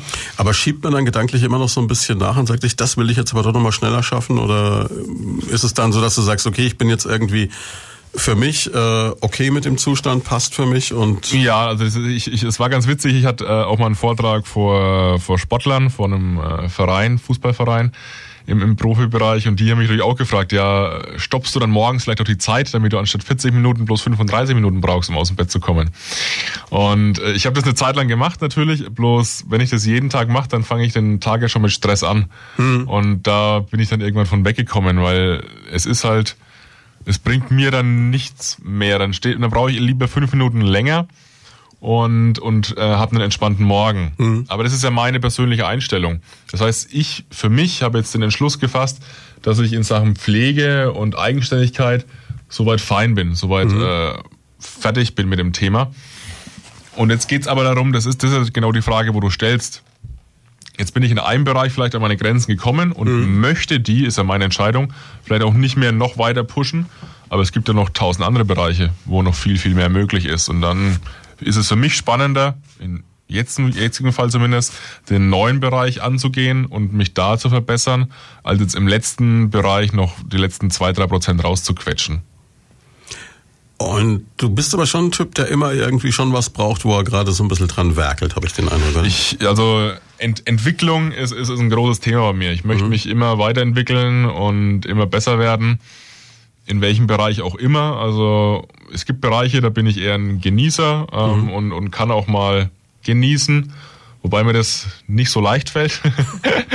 ich bin dann doch immer jemand mit Hummeln im Arsch und möchte mich halt aber immer weiterentwickeln. Ich möchte mal ein besserer Redner werden, ich möchte ein besserer Coach werden, ich möchte da noch mehr Unternehmen begleiten, ich möchte auch dann privat habe ich meine eigenen Ziele und dann ist es eben so, dass ich, dass Entwicklung für mich ein ganz, ganz großer Punkt ist, ja. Wie wird man das denn überhaupt? Also das ist ja auch so eine Frage. Ich meine, klar, du hast jetzt diese, diese wirklich singuläre Erfahrung gemacht. Du hast diesen, diesen Kampf quasi gewonnen, wieder selbstständig zu sein. Das macht dich aber ja noch nicht zum Coach und das macht dich vor allem noch nicht zum Redner. Jetzt, ähm, wie, wie bringt man sich sowas bei oder bringt man sich das selber bei? Gibt es da einen Kurs für... Also Weil ich merke, wenn, wenn, ich, wenn du mir gegenüber sitzt, du hast eine ausgebildete Stimme. Das ist schon mal Fakt Nummer eins. Ne? Also ich meine, du hast hier beim Radio oft und viele Interviewgäste, aber du bist jetzt jemand, der wirklich eine ausgebildete Stimme hat. Oder zumindest eine Stimme hat, mit der er perfekt umgehen kann. Sehr selten nebenbei. Ne? Das war auch Arbeit, definitiv. Also erstmal zur Frage, wie kommt man dazu? Das Ganze hat bei mir vor gut vier Jahren begonnen und zwar wurde ich dann durch einen Rollstuhl-Rugby-Kollegen mhm. darauf angesprochen, ob ich denn nicht ein Ehrenamt übernehmen möchte und eben gerade frisch verletzten Querschnittsgelähmten, also in der Reha-Klinik noch, so ein bisschen Perspektive zu geben, auch ein paar, paar Tipps im Alltag zu geben und die eben so ein bisschen zu begleiten. So, das war so das erste Mal, ich kam ja aus einer anderen Schiene, ich war Wirtschaftsmathematiker, wollte in die Bankbranche, also sehr, ähm, sage ich mal, rational und auch profitorientiert. Ja, und vor allem auch in einem, in einem Bereich, also man unterstellt ja gerade immer Bankern, ähm, es gibt diese Legenden von den, den Praktika in London, wo die, glaube ich, 90 Stunden arbeiten und danach noch was schaffen, so ungefähr. Mhm. Und teilweise wirklich äh, Bad Banks, du hast die Serie vielleicht ja. gesehen, ne? also wo man so sieht, was den Menschen abverlangt wird, da hat man jetzt das Gefühl, da bleibt nichts mehr nebenbei. Ja, und, und das war eben der Punkt für mich, das erste Mal mit, mit, so, einem, mit so einem Ehrenamt in Berührung zu kommen. Und mhm. da habe ich gemerkt, okay, das macht mir Spaß. Und vor allem habe ich auch gemerkt, was ich denn inzwischen den Leuten auch zu geben habe. Mhm. Welche Sichtweisen ich durch diesen Querschnitt entwickelt habe. Und das fand ich dann spannend und dann bin ich halt irgendwann von den Querschnittsgelähmten im Ehrenamt hin zu den Fußgängern, wie wir es so schon mhm. nennen, also zu den nicht behinderten Personen gegangen, habe den so ein bisschen auf dem Weg begleitet und dann war der logische Schritt erstmal eine Coaching-Ausbildung zu machen. Und aus diesem Coaching-Metier bin ich dann eben auch irgendwann in die Speaker-Branche äh, gekommen und habe dann aber in dem Bereich auch eine Ausbildung gemacht. Also hast vorhin schon gesagt, ich bin in der GSA, in der German Speaker Association und die bieten eben auch eine einjährige Ausbildung an, wo du von, von Profis jeden, ich glaube, es ist einmal im Monat ein verlängertes Wochenende, mhm. da eben Input bekommst, dann eben auch wieder in der Gruppe selbst übst und dann am Ende auch eine Prüfung ablegen musst. Und das ist ein, ein, eine Rednerausbildung, die sehr intensiv ist und sehr lang ist, weil inzwischen gibt es eben auch viele Redenausbildungen am Markt, die ich ein bisschen kritisch sehe, wo mhm. es dann in drei oder vier Tagen zum, zum Top-Speaker geht. Ähm, ich bin froh, dass ich dieses Jahr hatte und mich da auch in diesem Jahr persönlich entwickeln konnte als Redner. Und inzwischen ähm, war die Stimme vor allem bei mir ein großes Mango. Ich meine, meine Story ist klar. Meine Inhalte sind auch sehr, sehr gut. Oft war es dann noch die Stimme, die durch das, äh, durch den, wie hat es immer so schön geheißen, der fränkische Mund ist ein bisschen faul. also wir, wir verschlucken gerne Wortendungen, mhm. reden ein bisschen undeutlich. Und da ist es eine der größten Herausforderungen für mich gewesen, da eine gewisse Deutlichkeit in die Stimme reinzubekommen, damit eben auch Leute außerhalb von Franken mich besser verstehen auf der Bühne und meine Botschaften auch mitbekommen. Wir sagen immer die regionale Färbung so ein bisschen aus der Stimme rausbekommen, um es nett zu formulieren. Genau, es geht ja wirklich darum, also ich möchte dieses Fränkische auch beibehalten. Es ist ja, gehört ja zu mir und es macht Das wirst du auch nie ganz los. Also das geht uns allen so. Wenn du nach Hannover kommst, dann gucken sie dich an und sagen, oh, sie sind aus Franken. Genau. das ist, so, okay, hat das ist aber auch gut gebracht. so. Das ist aber auch gut so als Redner. Man ist ja als Redner auch eine Persönlichkeit. Und deswegen muss ich jetzt auch nicht allglatt sein, hm. sondern ich darf und will dieses Fränkische auch behalten. Aber natürlich müssen mich die Leute verstehen. Das steht ja außer Frage. Das dürfte aber weiter wieder kein Problem sein. Aber ich, ich versuche mir das die ganze Zeit vorzustellen, wie du das durchgezogen hast. Du hast gesagt, du brauchst eh schon für manche Dinge also per se ein bisschen länger. Einfach jetzt so im Alltag von, von Sachen, die du halt allein bewältigst, die einfach länger dauern. Dann äh, hast du einen Vollzeitjob, einen anspruchsvollen als äh, Portfoliobetreuer und Aktienanalyst und dann nebenbei noch so eine Speaker-Ausbildung von einem Jahr. Also Freizeit war dann nicht mehr so das große Thema, oder? Mm, nee, also die, die, die letzten, also zu der Zeit war es auch sehr eng getaktet und sehr anstrengend, aber da kam wieder der, der Prozess rein, warum mache ich's? Ich hatte einen mhm. guten Grund und habe deswegen auch durchgehalten. Was natürlich für mich dann irgendwann Realität wurde oder was ich eben auch gemacht habe. Ich habe einfach viele Zeitfresser auch weggelassen. Also ich schaue gar kein Fernseher mehr, ähm, was, was sehr viel Zeit kostet. Ich bin wenig auf Social Media unterwegs, gerade für mich als als Speaker, der sich auch ein bisschen präsentieren will, bin mhm. ich relativ wenig auf Social Media. Ähm, ich schlaf verhältnismäßig wenig. So mit sechs, sechseinhalb Stunden am Tag äh, wow. äh, ähm, komme ich da ganz gut hin. Und die Wochenenden, ja, ich versuche schon zu den Leuten, die mir wichtig sind, gerade auch meine Familie und gerade mhm. auch eben für meine Freunde und Freundin, äh, die Zeit zu haben. Dazu ist es dann schwer für mich gewesen, die letzten Jahre noch Zeit für andere Sachen zu haben. Ja, und dann ist eben die Frage, willst du diese Opfer bringen? Oder willst du sie nicht bringen? Und für mich war es es wert und ich habe den Schluss getroffen. Und dann geht es eben darum, wie, wie vereinbare ich es mit dem Umfeld. Ich meine, es bringt ja nichts, wenn ich jetzt dann nach zwei Jahren äh, im, im, in, in meiner Rednerausbildung fertig bin und auch erfolgreich bin und dann hat mich meine Freundin verlassen und meine Familie hasst Das mich. wäre jetzt meine nächste Frage gewesen, weil du, du musst, die müssen ja mitziehen im Endeffekt. Genau, Weil die Freundin muss ja auch damit leben, dass du sagst, oh, schau mal, schon wieder ein verlängertes Wochenende, in dem ich ganz tolle Sprecherausbildung mache, ne? Genau, also es ist, es ist dann eben an mir, das zu kommunizieren und eben auch Lösungen zu finden. Und dann habe ich eben auch in vielen Bereichen, gerade eben auch im Rugby-Sport, einen Schritt zurückgenommen. Äh, bin von der Bundesliga wieder zurückgegangen in die Regionalliga, um da weniger Trainingseinheiten zu haben, weniger Wochenenden weg zu sein. Und dann müssen halt am Ende alle cool damit sein. Und inzwischen hat es gut bei mir geklappt und bin auch meiner Freundin da sehr dankbar, dass sie da Verständnis hatte und mich unterstützt hat in dem Prozess. Und jetzt ist es wieder so, dass ich inzwischen mehr Zeit wieder bekomme, da die Ausbildung vorbei ist, da das Unternehmen, das Business inzwischen ganz gut läuft oder gut läuft. Und die, die Freizeit wird wieder ein bisschen mehr, was, das, was am Anfang ungewohnt ist tatsächlich. Das heißt, äh, du- okay, sie ist jetzt eine Situation, es ist auf einmal immer wieder da, ne? Ja, ja. Kann, kann auch anstrengend werden. Ne, was ist anstrengend, aber erstmal ungewohnt. So, okay, ich habe heute irgendwie nicht drei Termine und, und, und muss gucken, wie ich irgendwie rumkomme mit der Zeit, sondern äh, zum Beispiel auch heute, ich gehe jetzt dann im Anschluss noch äh, in meine alte Heimat, esse noch mit meiner Familie zum Mittag und sehe meine kleine Nichte nochmal und das ist dann auch wieder schön. Und eben zu sagen, okay, jetzt habe ich wieder ein bisschen Luft und dann verwende ich sie auch gern da äh, auf meine Familie. Ja, und, und Freundin ist so der Typ, die das alles auch so, so mitmacht, diese, dieses äh, Sebastian ist der, der dem immer noch was einfällt, was man als nächstes tun kann? Oder ist es sie, die sagt, meine Güte, im Grunde genommen, so Portfolio-Manager ist doch auch ganz entspannt. Lass uns jetzt mal ein Haus bauen und erstmal Füße hochlegen. Ähm, ja, definitiv. Äh, Sie, sie, ist, sie ist aus Schwaben, äh, meine Freundin, und ist eher eigentlich an Beständigkeit gewohnt. Und Ja, Schwaben ist doch so Kehrwoche, Häusle bauen und Maultaschen. Oh Gott, die, Genau. hasst, die hasst mich, bevor sie mich jemals gesehen hat. Nee, Maul, Maultaschen mag sie gar nicht. Aber sie ist, sie ist eine, ein Typ, wo Beständigkeit äh, hat und vielleicht auch braucht. Und sie ist als Lehrerin äh, tätig. Und für sie war das am Anfang nicht leicht, wo ich jetzt gesagt habe, also gut, ich, ich, ich will aus meinem gut bezahlten, ähm, nicht so mega aufwendigen Job raus und mich jetzt selbstständig machen mit einer Rednertätigkeit. Das war für sie erstmal völlig unverständlich und eben auch schwer, ähm, das, das, das mitzutragen am Anfang. Und dann geht's aber darum, gemeinsam Lösungen zu finden in der Beziehung. Und inzwischen findet es cool, was ich mache und sieht auch, dass es funktioniert, was ich mache. Und es gibt ihr natürlich jetzt auch wieder die, die Sicherheit und eben auch die Bestätigung, ähm, dass es jetzt wieder mehr oder wieder stabiler wird, wie es so schön heißt in Schwaben und auch in Franken. Und das tut ihr jetzt wiederum gut. Aber zwischendurch oder gerade am Anfang war das für sie ein Thema, das nicht einfach war. Und dann geht's eben darum, jetzt eben nicht äh, den Kopf runterzunehmen und äh, allein einen auf Alleingang zu machen, sondern die Leute außenrum mitzunehmen. Und das war ein Prozess, aber inzwischen hat es gut funktioniert und wir sind happy damit.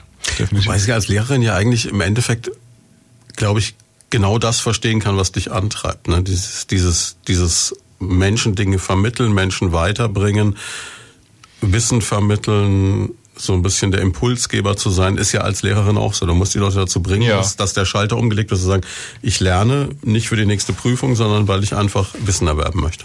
Ja, auf jeden Fall. Also das, das, das versteht sie schon und ich finde es auch witzig, wie wir dann immer oder wir unterhalten uns dann auch viel darüber, wie sie ihren Kindern Sachen vermittelt und wie, wie ich Sachen vermittel und äh, diskutieren da auch mal ganz gern und helfen uns in der Hinsicht auch äh, gegenseitig. Aber jetzt diese, diese Selbstständigkeit und diese Ungewissheit war für sie jetzt als Lehrerin, die eben auch dann angestellt ist und ihr Gehalt bekommt und alles sehr, sehr linear verläuft, am Anfang nicht so leicht. Ja. Ja klar, ist natürlich, das ist ja dieses alte Vorurteil. Als Lehrer kannst du dir eigentlich schon den voll ausgestatteten Volvo Kombi bestellen nach dem Referendariat und dann ist alles äh, cool, ja.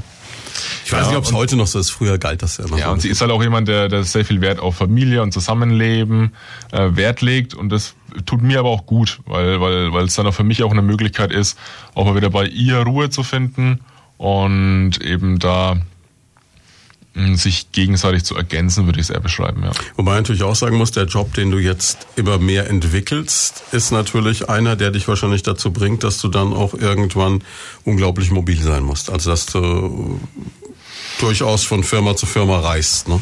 Und je nachdem, wie groß das Ding wird, äh, mal Minimum europaweit unterwegs sein kannst. Kannst, aber da gibt's eben auch verschiedene Geschäftsmodelle. Wir sind jetzt dabei, eben auch in Sachen Online-Angebot uns da da neu aufzustellen. Also ich sage immer wir, weil wir zu dritt in der Firma sind, in der Barrierefrei im Kopf UG. Ähm, wir haben da eben die Firma gegründet zu dritt und möchten es eben nicht nur vor allem perspektivisch nicht nur auf meiner Person belassen, sondern eben auch von mir wegziehen und eben auch äh, in den, in den Online-Bereich gehen, wo wir das Ganze skalieren können. Und natürlich werde ich meine, meine Reisetage haben, aber es gibt Redner, die haben 120 Reisetage im Jahr und es gibt welche, die haben 60 Reisetage im Jahr. Und da muss das Geschäftsmodell dann entsprechend so entwickelt werden, dass es zum Leben passt und nicht das Leben dahingehend entwickelt werden, dass es zum Geschäftsmodell passt. Das ist mir ganz wichtig. Ich mache diese Sache auch, um, um meine eigene Freiheit zu haben und meine, meine Ziele zu verfolgen. Und es ist ja kein, kein Selbstzweck, das Ganze. Jetzt hast du gesagt, ihr macht das zu dritt. Jetzt bist du natürlich schon so ähm, der Kopf, der jetzt raussticht, so als öffentlich wirksames Klar. Element. Ne? Wer ist noch mit dabei? Also es ist äh, Patrick dabei und die Vera dabei. Und äh, Patrick kommt aus dem gleichen Dorf wie ich. Hm. Ähm, Vera hat mit mir Abi gemacht, deswegen kennen wir uns schon sehr, sehr gut und wir ergänzen uns dementsprechend eben auch. Ich bin das Gesicht, kann man ja so sagen, ähm, der auch die Inhalte entwickelt. Ähm, Patrick und Vera sind dann im, im Hintergrund, ähm, sage ich, äh, Social Media, Google Rankings, Artikel veröffentlichen, Websites, Termine, Bookings, Termine, ähm, eben auch die Buchhaltung und es ist ja, es hängt ja da viel dran. Videos, äh, Patrick ist ziemlich äh, gut in Videos äh, kreieren, Videocontent kreieren und, und das hängt ja alles miteinander zusammen. Und da bin ich auch froh, dass, dass, dass man sich da gegenseitig Sachen abnimmt und eben als Team agiert. Und das ist bei uns eben auch, wir sind inzwischen Team barrierefrei im Kopf und haben da den entsprechenden Erfolg inzwischen und es freut mich natürlich auch, wenn man den Erfolg nicht nur oder wenn man den mit anderen teilen kann. Das ist schön.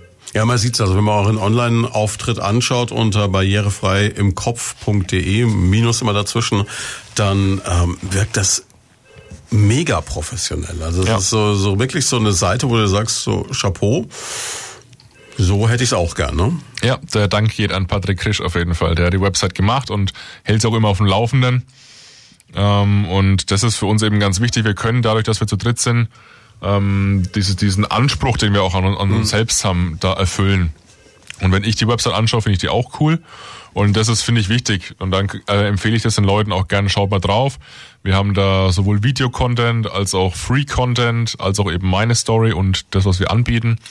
Und dann ist es gut, wenn ich den Leuten ruhigen Gewissens die Website empfehlen kann, als, als Einfallstor für mich, für unser Angebot, ohne jetzt mir da zu denken, ah, shit, die ist gar nicht so gut, wie ich es eigentlich gern hätte. Der Sondern die, Klassiker ist immer so, wir arbeiten da gerade noch ja, dran. Ne? So. die, die ist noch im Prozess und Hm. das war uns wichtig. Die war von Anfang an nie, sag ich mal, Im eine Prozess. Baustelle, sondern die, die, wir hatten immer einen klaren Plan und da sind Vera und Patrick sehr, sehr gut drin, das Ganze auf einem hohen Level zu halten. Ja. Wie ist es denn mit Leuten zusammenzuarbeiten, die man quasi schon von in Anführungszeichen klein auf kennt? Also das ist ja, du hast ja, das klingt ja für mich jetzt so, als ob du deine deine guten Freunde zu Geschäftspartnern gemacht hast. Das kann man so sagen, ja. Patrick äh, ist mein bester Freund, Vera ist eben inzwischen auch mit äh, Patrick zusammen und deswegen Also waren sogar noch beziehungsstiftend die ganze. auch noch, ähm, genau. Und es ist am Anfang, es hat Vor- und Nachteile, definitiv. Einmal, äh, man vertraut sich blind, auf jeden Fall, das, das kann man so sagen.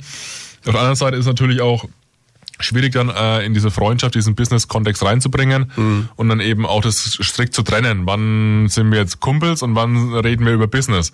Und das ist auch ein Prozess gewesen bei uns und inzwischen klappt es sehr, sehr gut. Am Anfang war es, gab es auch Momente, wo es schwierig war, wo wir dazulernen mussten. Und inzwischen bin ich, bin ich happy, wie, wie das Ganze läuft. Und die Ergebnisse geben uns eben auch recht. Und es ist natürlich dann eben auch schön, wenn man den Erfolg hat, den dann mit Leuten zu teilen, die einem eh schon sehr, sehr nahe sind. Und das ist cool. Und du bist jetzt aber nicht so der Startup-Hipster-Typ. Also, ne, der Bart fehlt, muss ich sagen. Ja. Also, Also es ist bei euch schon auch durch den äh, betriebswirtschaftlichen Hintergrund wahrscheinlich dann schon noch eine Nummer ernster auch ein bisschen. Ja, auf jeden Fall. Also wir, wir, wir haben schon auch unsere, unsere Meetings, wo wir jetzt eben versuchen, das nicht an einem, an einem, an einem Schreibtisch ganz so bieder zu machen, sondern dann gehen wir halt irgendwie mal einen Wein trinken und reden dabei halt über das Business. Das ist auch völlig okay. Ähm, aber wie gesagt, ich habe Wirtschaftsmathematik studiert, der Patrick äh, studiert Wirtschaftsinformatik und die Vera hat E-Commerce studiert. Also wir sind alle da Lau ganz gut lauter aufgestellt. so, so Freaks, ja. und wir sind da gut aufgestellt und können deswegen auch die, die Qualität abliefern, die wir liefern wollen und wo wir dann Anspruch haben, weil wir kennen oder ich kenne zu viele Speaker und zu viele Coaches, die das eben, die sich da gerade eben, wo man sich ein bisschen mehr Professionalität wünschen würde. Das ist, glaube ich, aber auch sowas, was unheimlich schwierig ist. Und äh, wenn uns jetzt der eine oder andere, vielleicht auch Mittelständler aus der Region zuhört und sagt, Mensch, äh, woran erkenne ich jetzt, wenn ich mir so jemanden hole? Und das ist ja so der Klassiker. Ne? Du machst irgendeine Veranstaltung und du holst dir einen sogenannten Keynote-Speaker, also Ja. denjenigen, der den Schlüsselvortrag hält, wo es eben drum geht, der gibt jetzt so den Impuls für Genau. den Tag. Ne? Ja. Dann gibt es da ein Angebot im Internet, das schier unendlich ist. Ja. Wie trenne ich die Spreu vom Weizen? Also ein Bauchgefühl hilft ja erstmal. Ähm, das, das sieht man schon, wenn man auf die Website geht. Ähm, wie, wie, wie ist der erste Eindruck? Der ist schon mal ein ganz guter Indikator. Und dann finde ich es immer, oder wäre mein Vorgehensweise, mit dem mal zu telefonieren. Und dann eben Mal zu merken, hören. zu merken, wie, wie, wie tritt er auf? Ist es professionell? Kann ich dem vertrauen? Und was ich zum Beispiel immer mache vor einem Event, ist ein Briefing.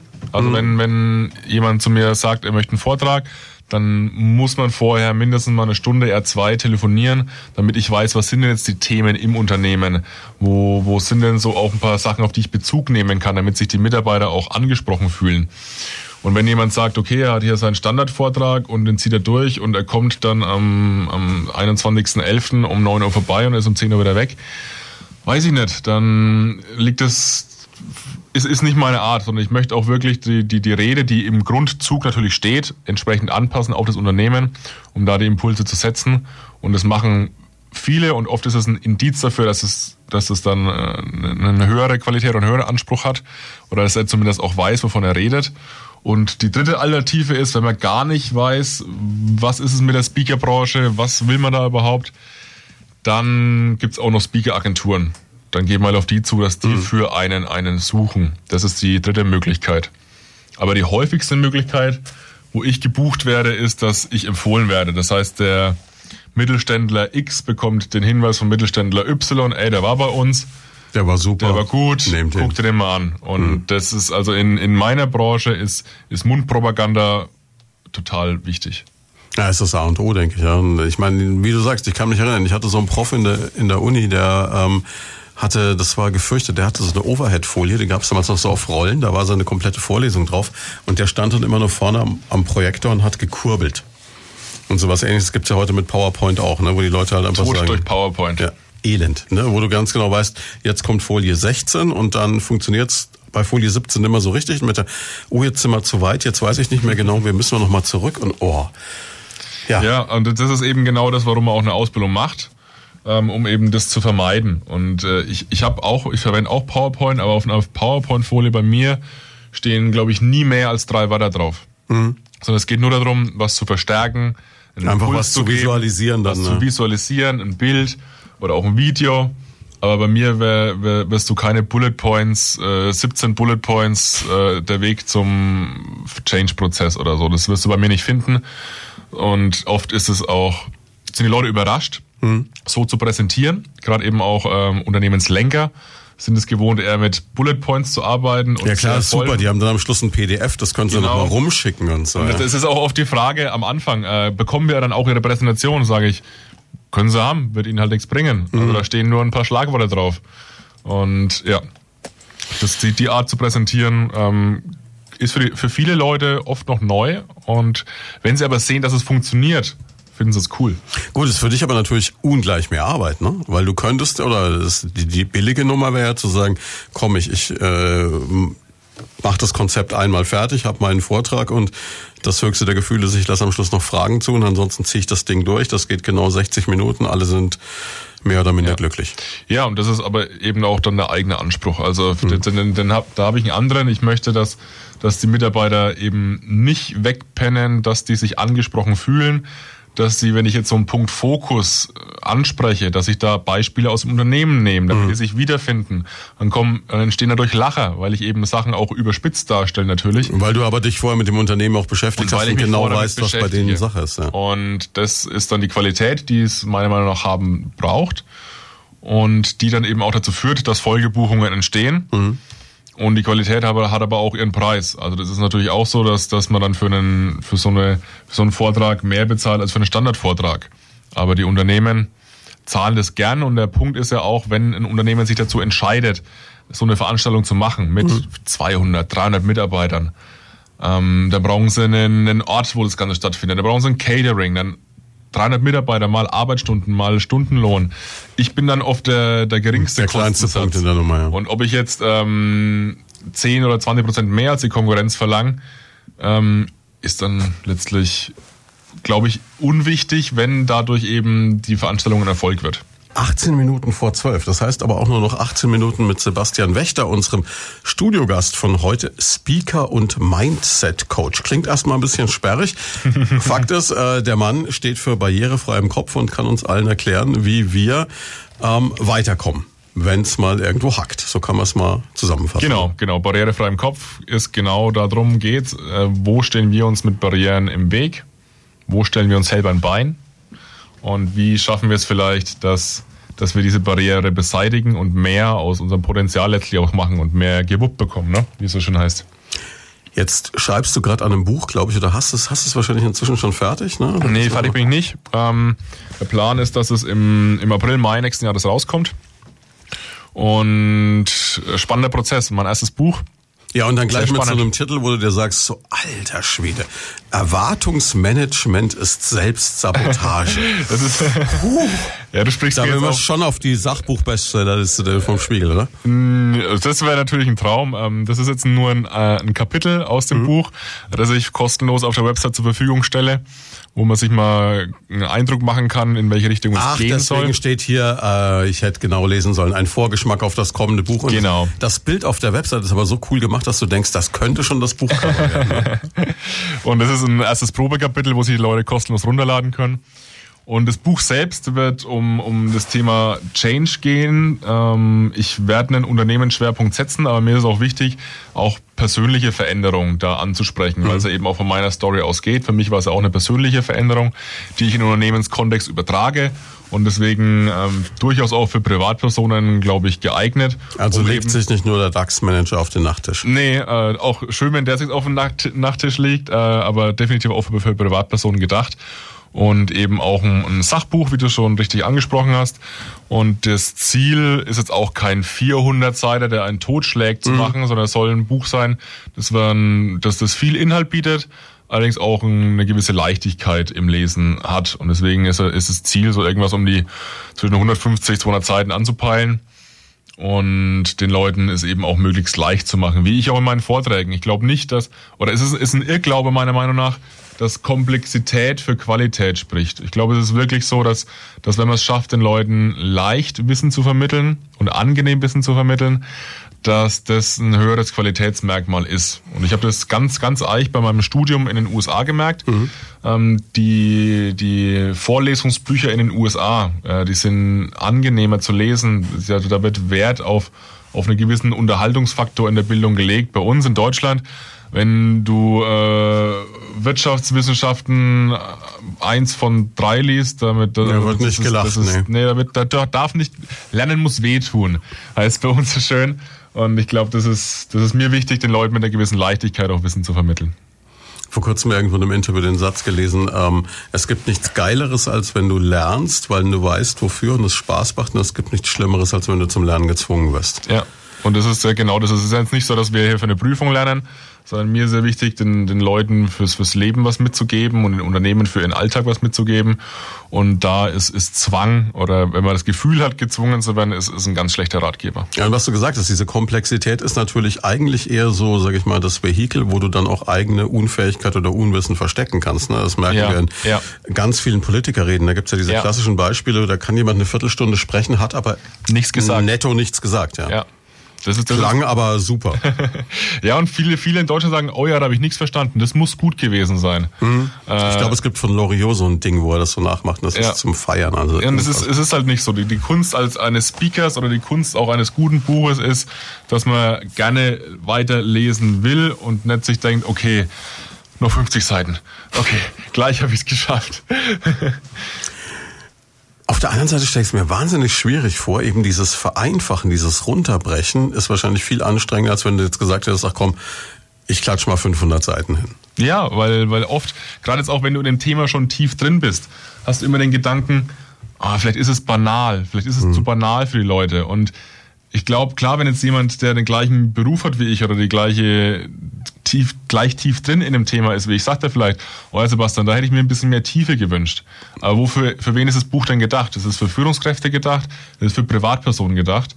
Und da möchte ich den Leuten, die Leute jetzt nicht überfordern oder überladen mit irgendwelchen zu tiefen Einblicken, sondern ihnen wirklich das mitgeben, was sie benutzen können, was sie brauchen können.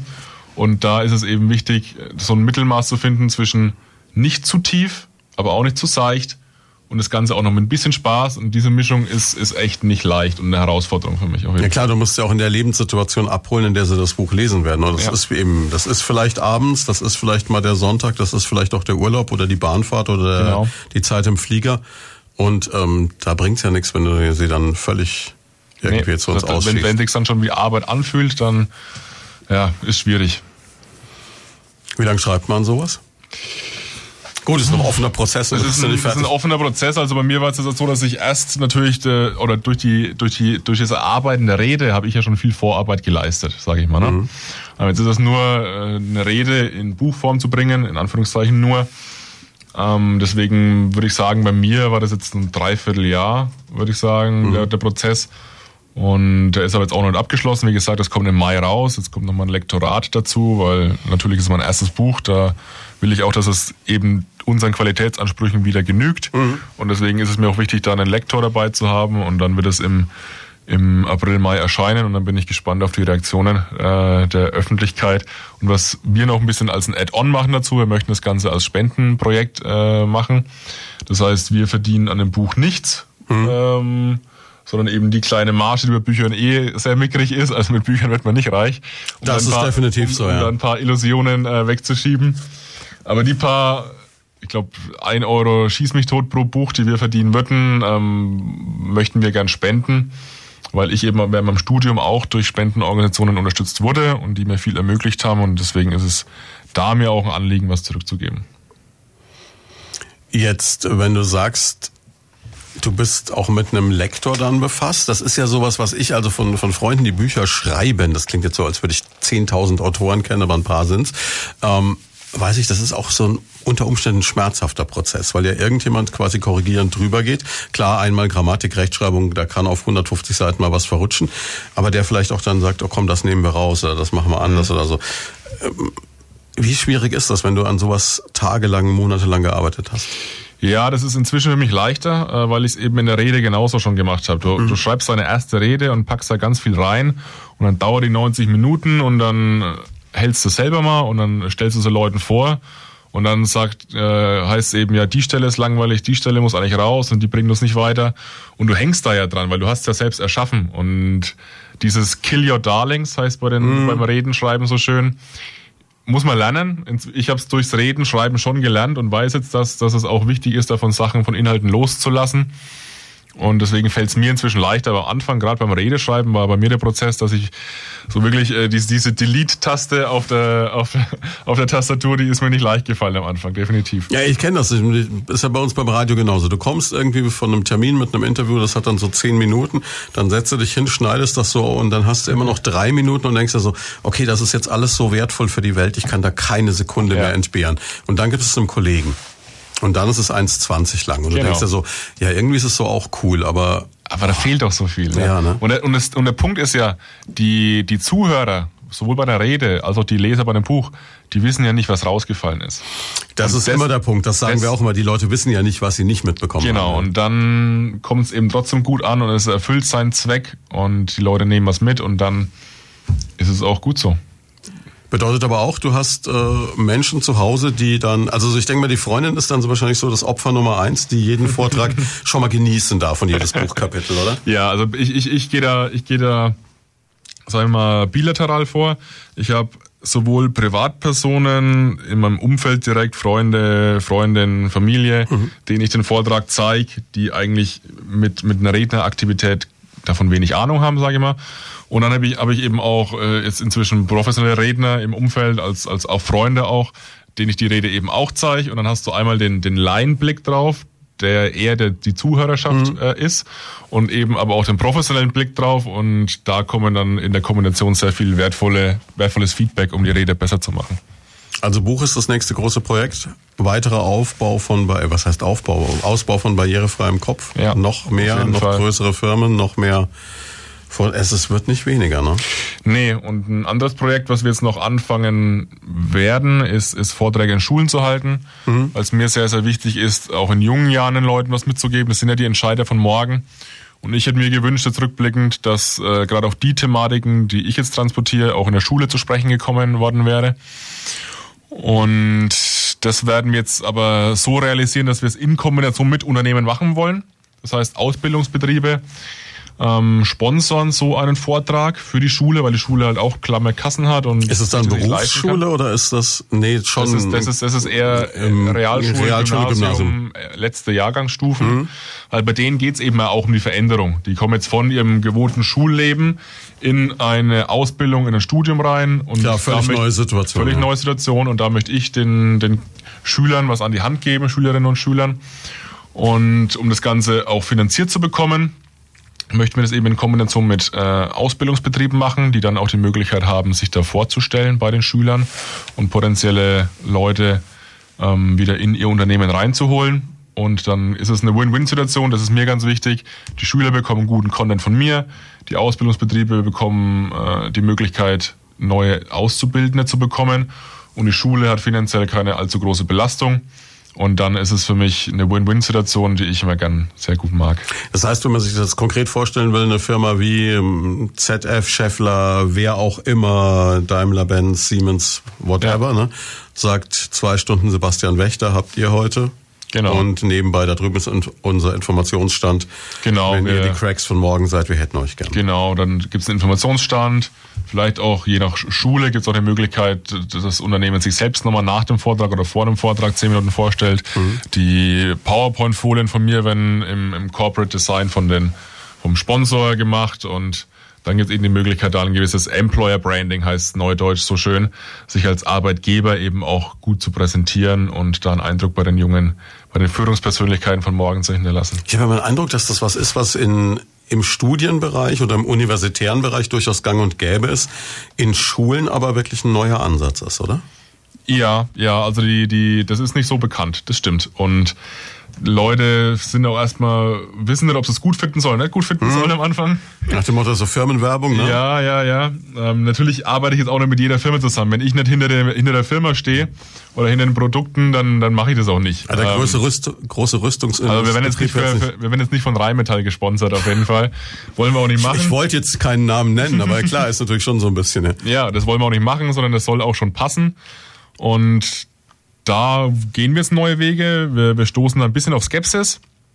Aber das ist ja auch okay. Und dann gilt es jetzt für uns wieder, diese, diese Bedenken zu zerstreuen und zu sagen, okay, es ist wirklich für alle Beteiligten eine, eine Win-Win-Situation. Und dann wollen wir das auch machen. Und wenn wir da am Anfang uns im ersten Jahr ein bisschen schwer tun, haben inzwischen auch die Erfahrung gemacht, äh, da durchzuhalten und dann letztendlich, wenn wir davon überzeugt sind, da den Schülern was Gutes zu tun und den Schulen damit was Gutes zu tun, dann wollen wir es vorantreiben und das machen wir jetzt. Den Eindruck, dass du mit Durchhalten Probleme hast, habe ich eigentlich nicht. Ne? Das dürfte hin. Was machst du bei all dem noch so ein bisschen äh, Privat, Freizeit, überhaupt mäßig? Wie, wie, wie, wie, wie schaltest du ab? Also Handbike fahren ist super. Mhm.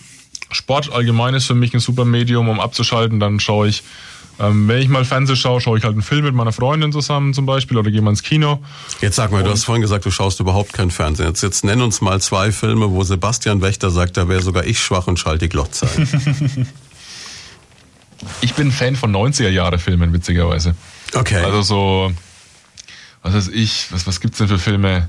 Von Tarantino, von Pulp Fiction über. Gut, der eben, stilbildende Film der 90er ja, eigentlich. Dann eben mit Al Pacino ein paar Filme. Heat wahrscheinlich unsere Geschichten, ja. Super, Heat ist ein Heat ist großartig. Der einzige Film, wo Al Pacino und, und Robert, Robert, De Niro, zusammentreffen. Zusammen sind, ne? Genau. Dann Sieben ist ein super Film aus den 90ern. Oh, aber da, da muss, also da hängt aber die Freundin an dir dran, ne? weil der ist ja Wie der den Karton aufmacht am Schluss. Ja, ja. Also das ist, das ist was, das, das, das mag die Lisa nicht so. Das, das schaue ich dann auch mal gerne mit dem Patrick zum Beispiel zusammen, mhm. da ist dann mehr drin. Oder was, was gibt's denn noch für Filme? Also ich habe auch so gewisse Schauspieler. Edward Norton und eben den Al Pacino finde ich super. Mhm. Edward und, Norton ist American History X und äh, ja, Fight Club, glaube ich, auch. Genau, ne? auch super Filme. Mhm. Und äh, the, the Usual Suspects, glaube ich, die die üblichen Verdächtigen, den kennt kein Mensch mehr, den ja. gibt's noch nicht mal auf Super DVD. Film. Ja, Super der ist Film. aber Wahnsinn, ja. Und, und Kaiser so, Soße oder so ähnlich. So, ne? so 90er-Jahre-Filme schaue ich sehr gerne, weil ich finde, da ist die Technik schon so weit, dass es gut anzuschauen ist, mhm. aber es ist nicht so völlig überfrachtet wie heutzutage bei sehr vielen Filmen und es wird noch sehr viel Wert auf die Story und auf die auf die schauspielerische Darbietung Wert gelegt und das finde ich gerade so Ende 90er Jahre finde ich gibt's super viele Filme, die mich die ich total faszinierend finde. Bücher? Bücher bin ich natürlich mehr in meinem Metier unterwegs. Mhm. Thema Persönlichkeitsentwicklung, Thema Change. Und lese da allerdings sehr gerne Bücher von Psychologen, oft amerikanischen Psychologen, weil es natürlich mein, sehe ich als meine Aufgabe, ich hole mir da neue Impulse, ähm, auch in einem Buch, das vielleicht ein bisschen schwerer zu lesen ist und versuche es dann natürlich für die, für die breite Leserschaft oder für meine Zuhörer wieder verständlich zu machen, anhand meines Beispiels aufzuzeigen und so das komplexe Wissen was ich dann gerne selber lese, wieder schön zu vermitteln für meine Zuhörer. Bist dann, gut, du hast das Auslandssemester gemacht, du bist dann ja. im Englischen auch so fit, dass du Fachbücher auf Englisch ja, lesen kannst. ich schaue Filme gerne auf Englisch und halt auch meine Reden auf Englisch. Das ist oft, äh, aber, biete ich mit an, weil eben viele Firmen immer internationaler werden, klar. Und deswegen ist Englisch kein Problem. Das heißt, wenn ich dich als Keynote-Speaker hole, machst du mir das komplett auch auf Englisch. Kann ich mal. Krass. Ja. ja. Biete ich an. Also internationale Firmen auch kein Problem. Ja, Mensch, jetzt, äh, jetzt stelle ich fest, wir haben wirklich nur noch zwei Minuten. Leider Gottes. Ähm, wir haben noch überhaupt nicht gesagt, wie man an dich rankommt. Weil ich kann mir vorstellen, es gibt ganz viele, die jetzt zugehört haben, die gesagt haben, okay, ich will ein Bild von dem Typen vor Augen haben, ich will wissen, äh, wie tickt der und ich will noch mehr drüber wissen. Also das allererste ist natürlich die Website. Äh, da findet man mich und eben auch unsere Inhalte am allerbesten www.barrierefrei-im-kopf.de und da findet man dann eben auch die ganzen Zugänge zu den Social Media Kanälen. Also natürlich bin ich auf Facebook, natürlich bin ich auf Instagram, ich bin auch auf Xing und LinkedIn. Das sind so die vier Dinger, die ich spiele. Es gibt auf YouTube noch Content von uns. Und Dafür, dass du Social Media nicht magst, bist du überall dabei. Ja, ich bin überall dabei. Ich könnte da noch ein bisschen mehr da meinen Arsch hochbekommen tatsächlich. Es ist nichts, was mir leicht fällt, sondern muss mich also du hast zwingen. jetzt, du bist nicht der Typ, der sein Mittagessen fotografiert oder nee, dann in der Story nee. so. Also wenn ich dann schon mal mit meiner Freundin Abendessen gehe, dann genieße ich es auch, es nicht vorher fotografieren zu müssen und erstmal zu posten, bis es dann kalt ist und so.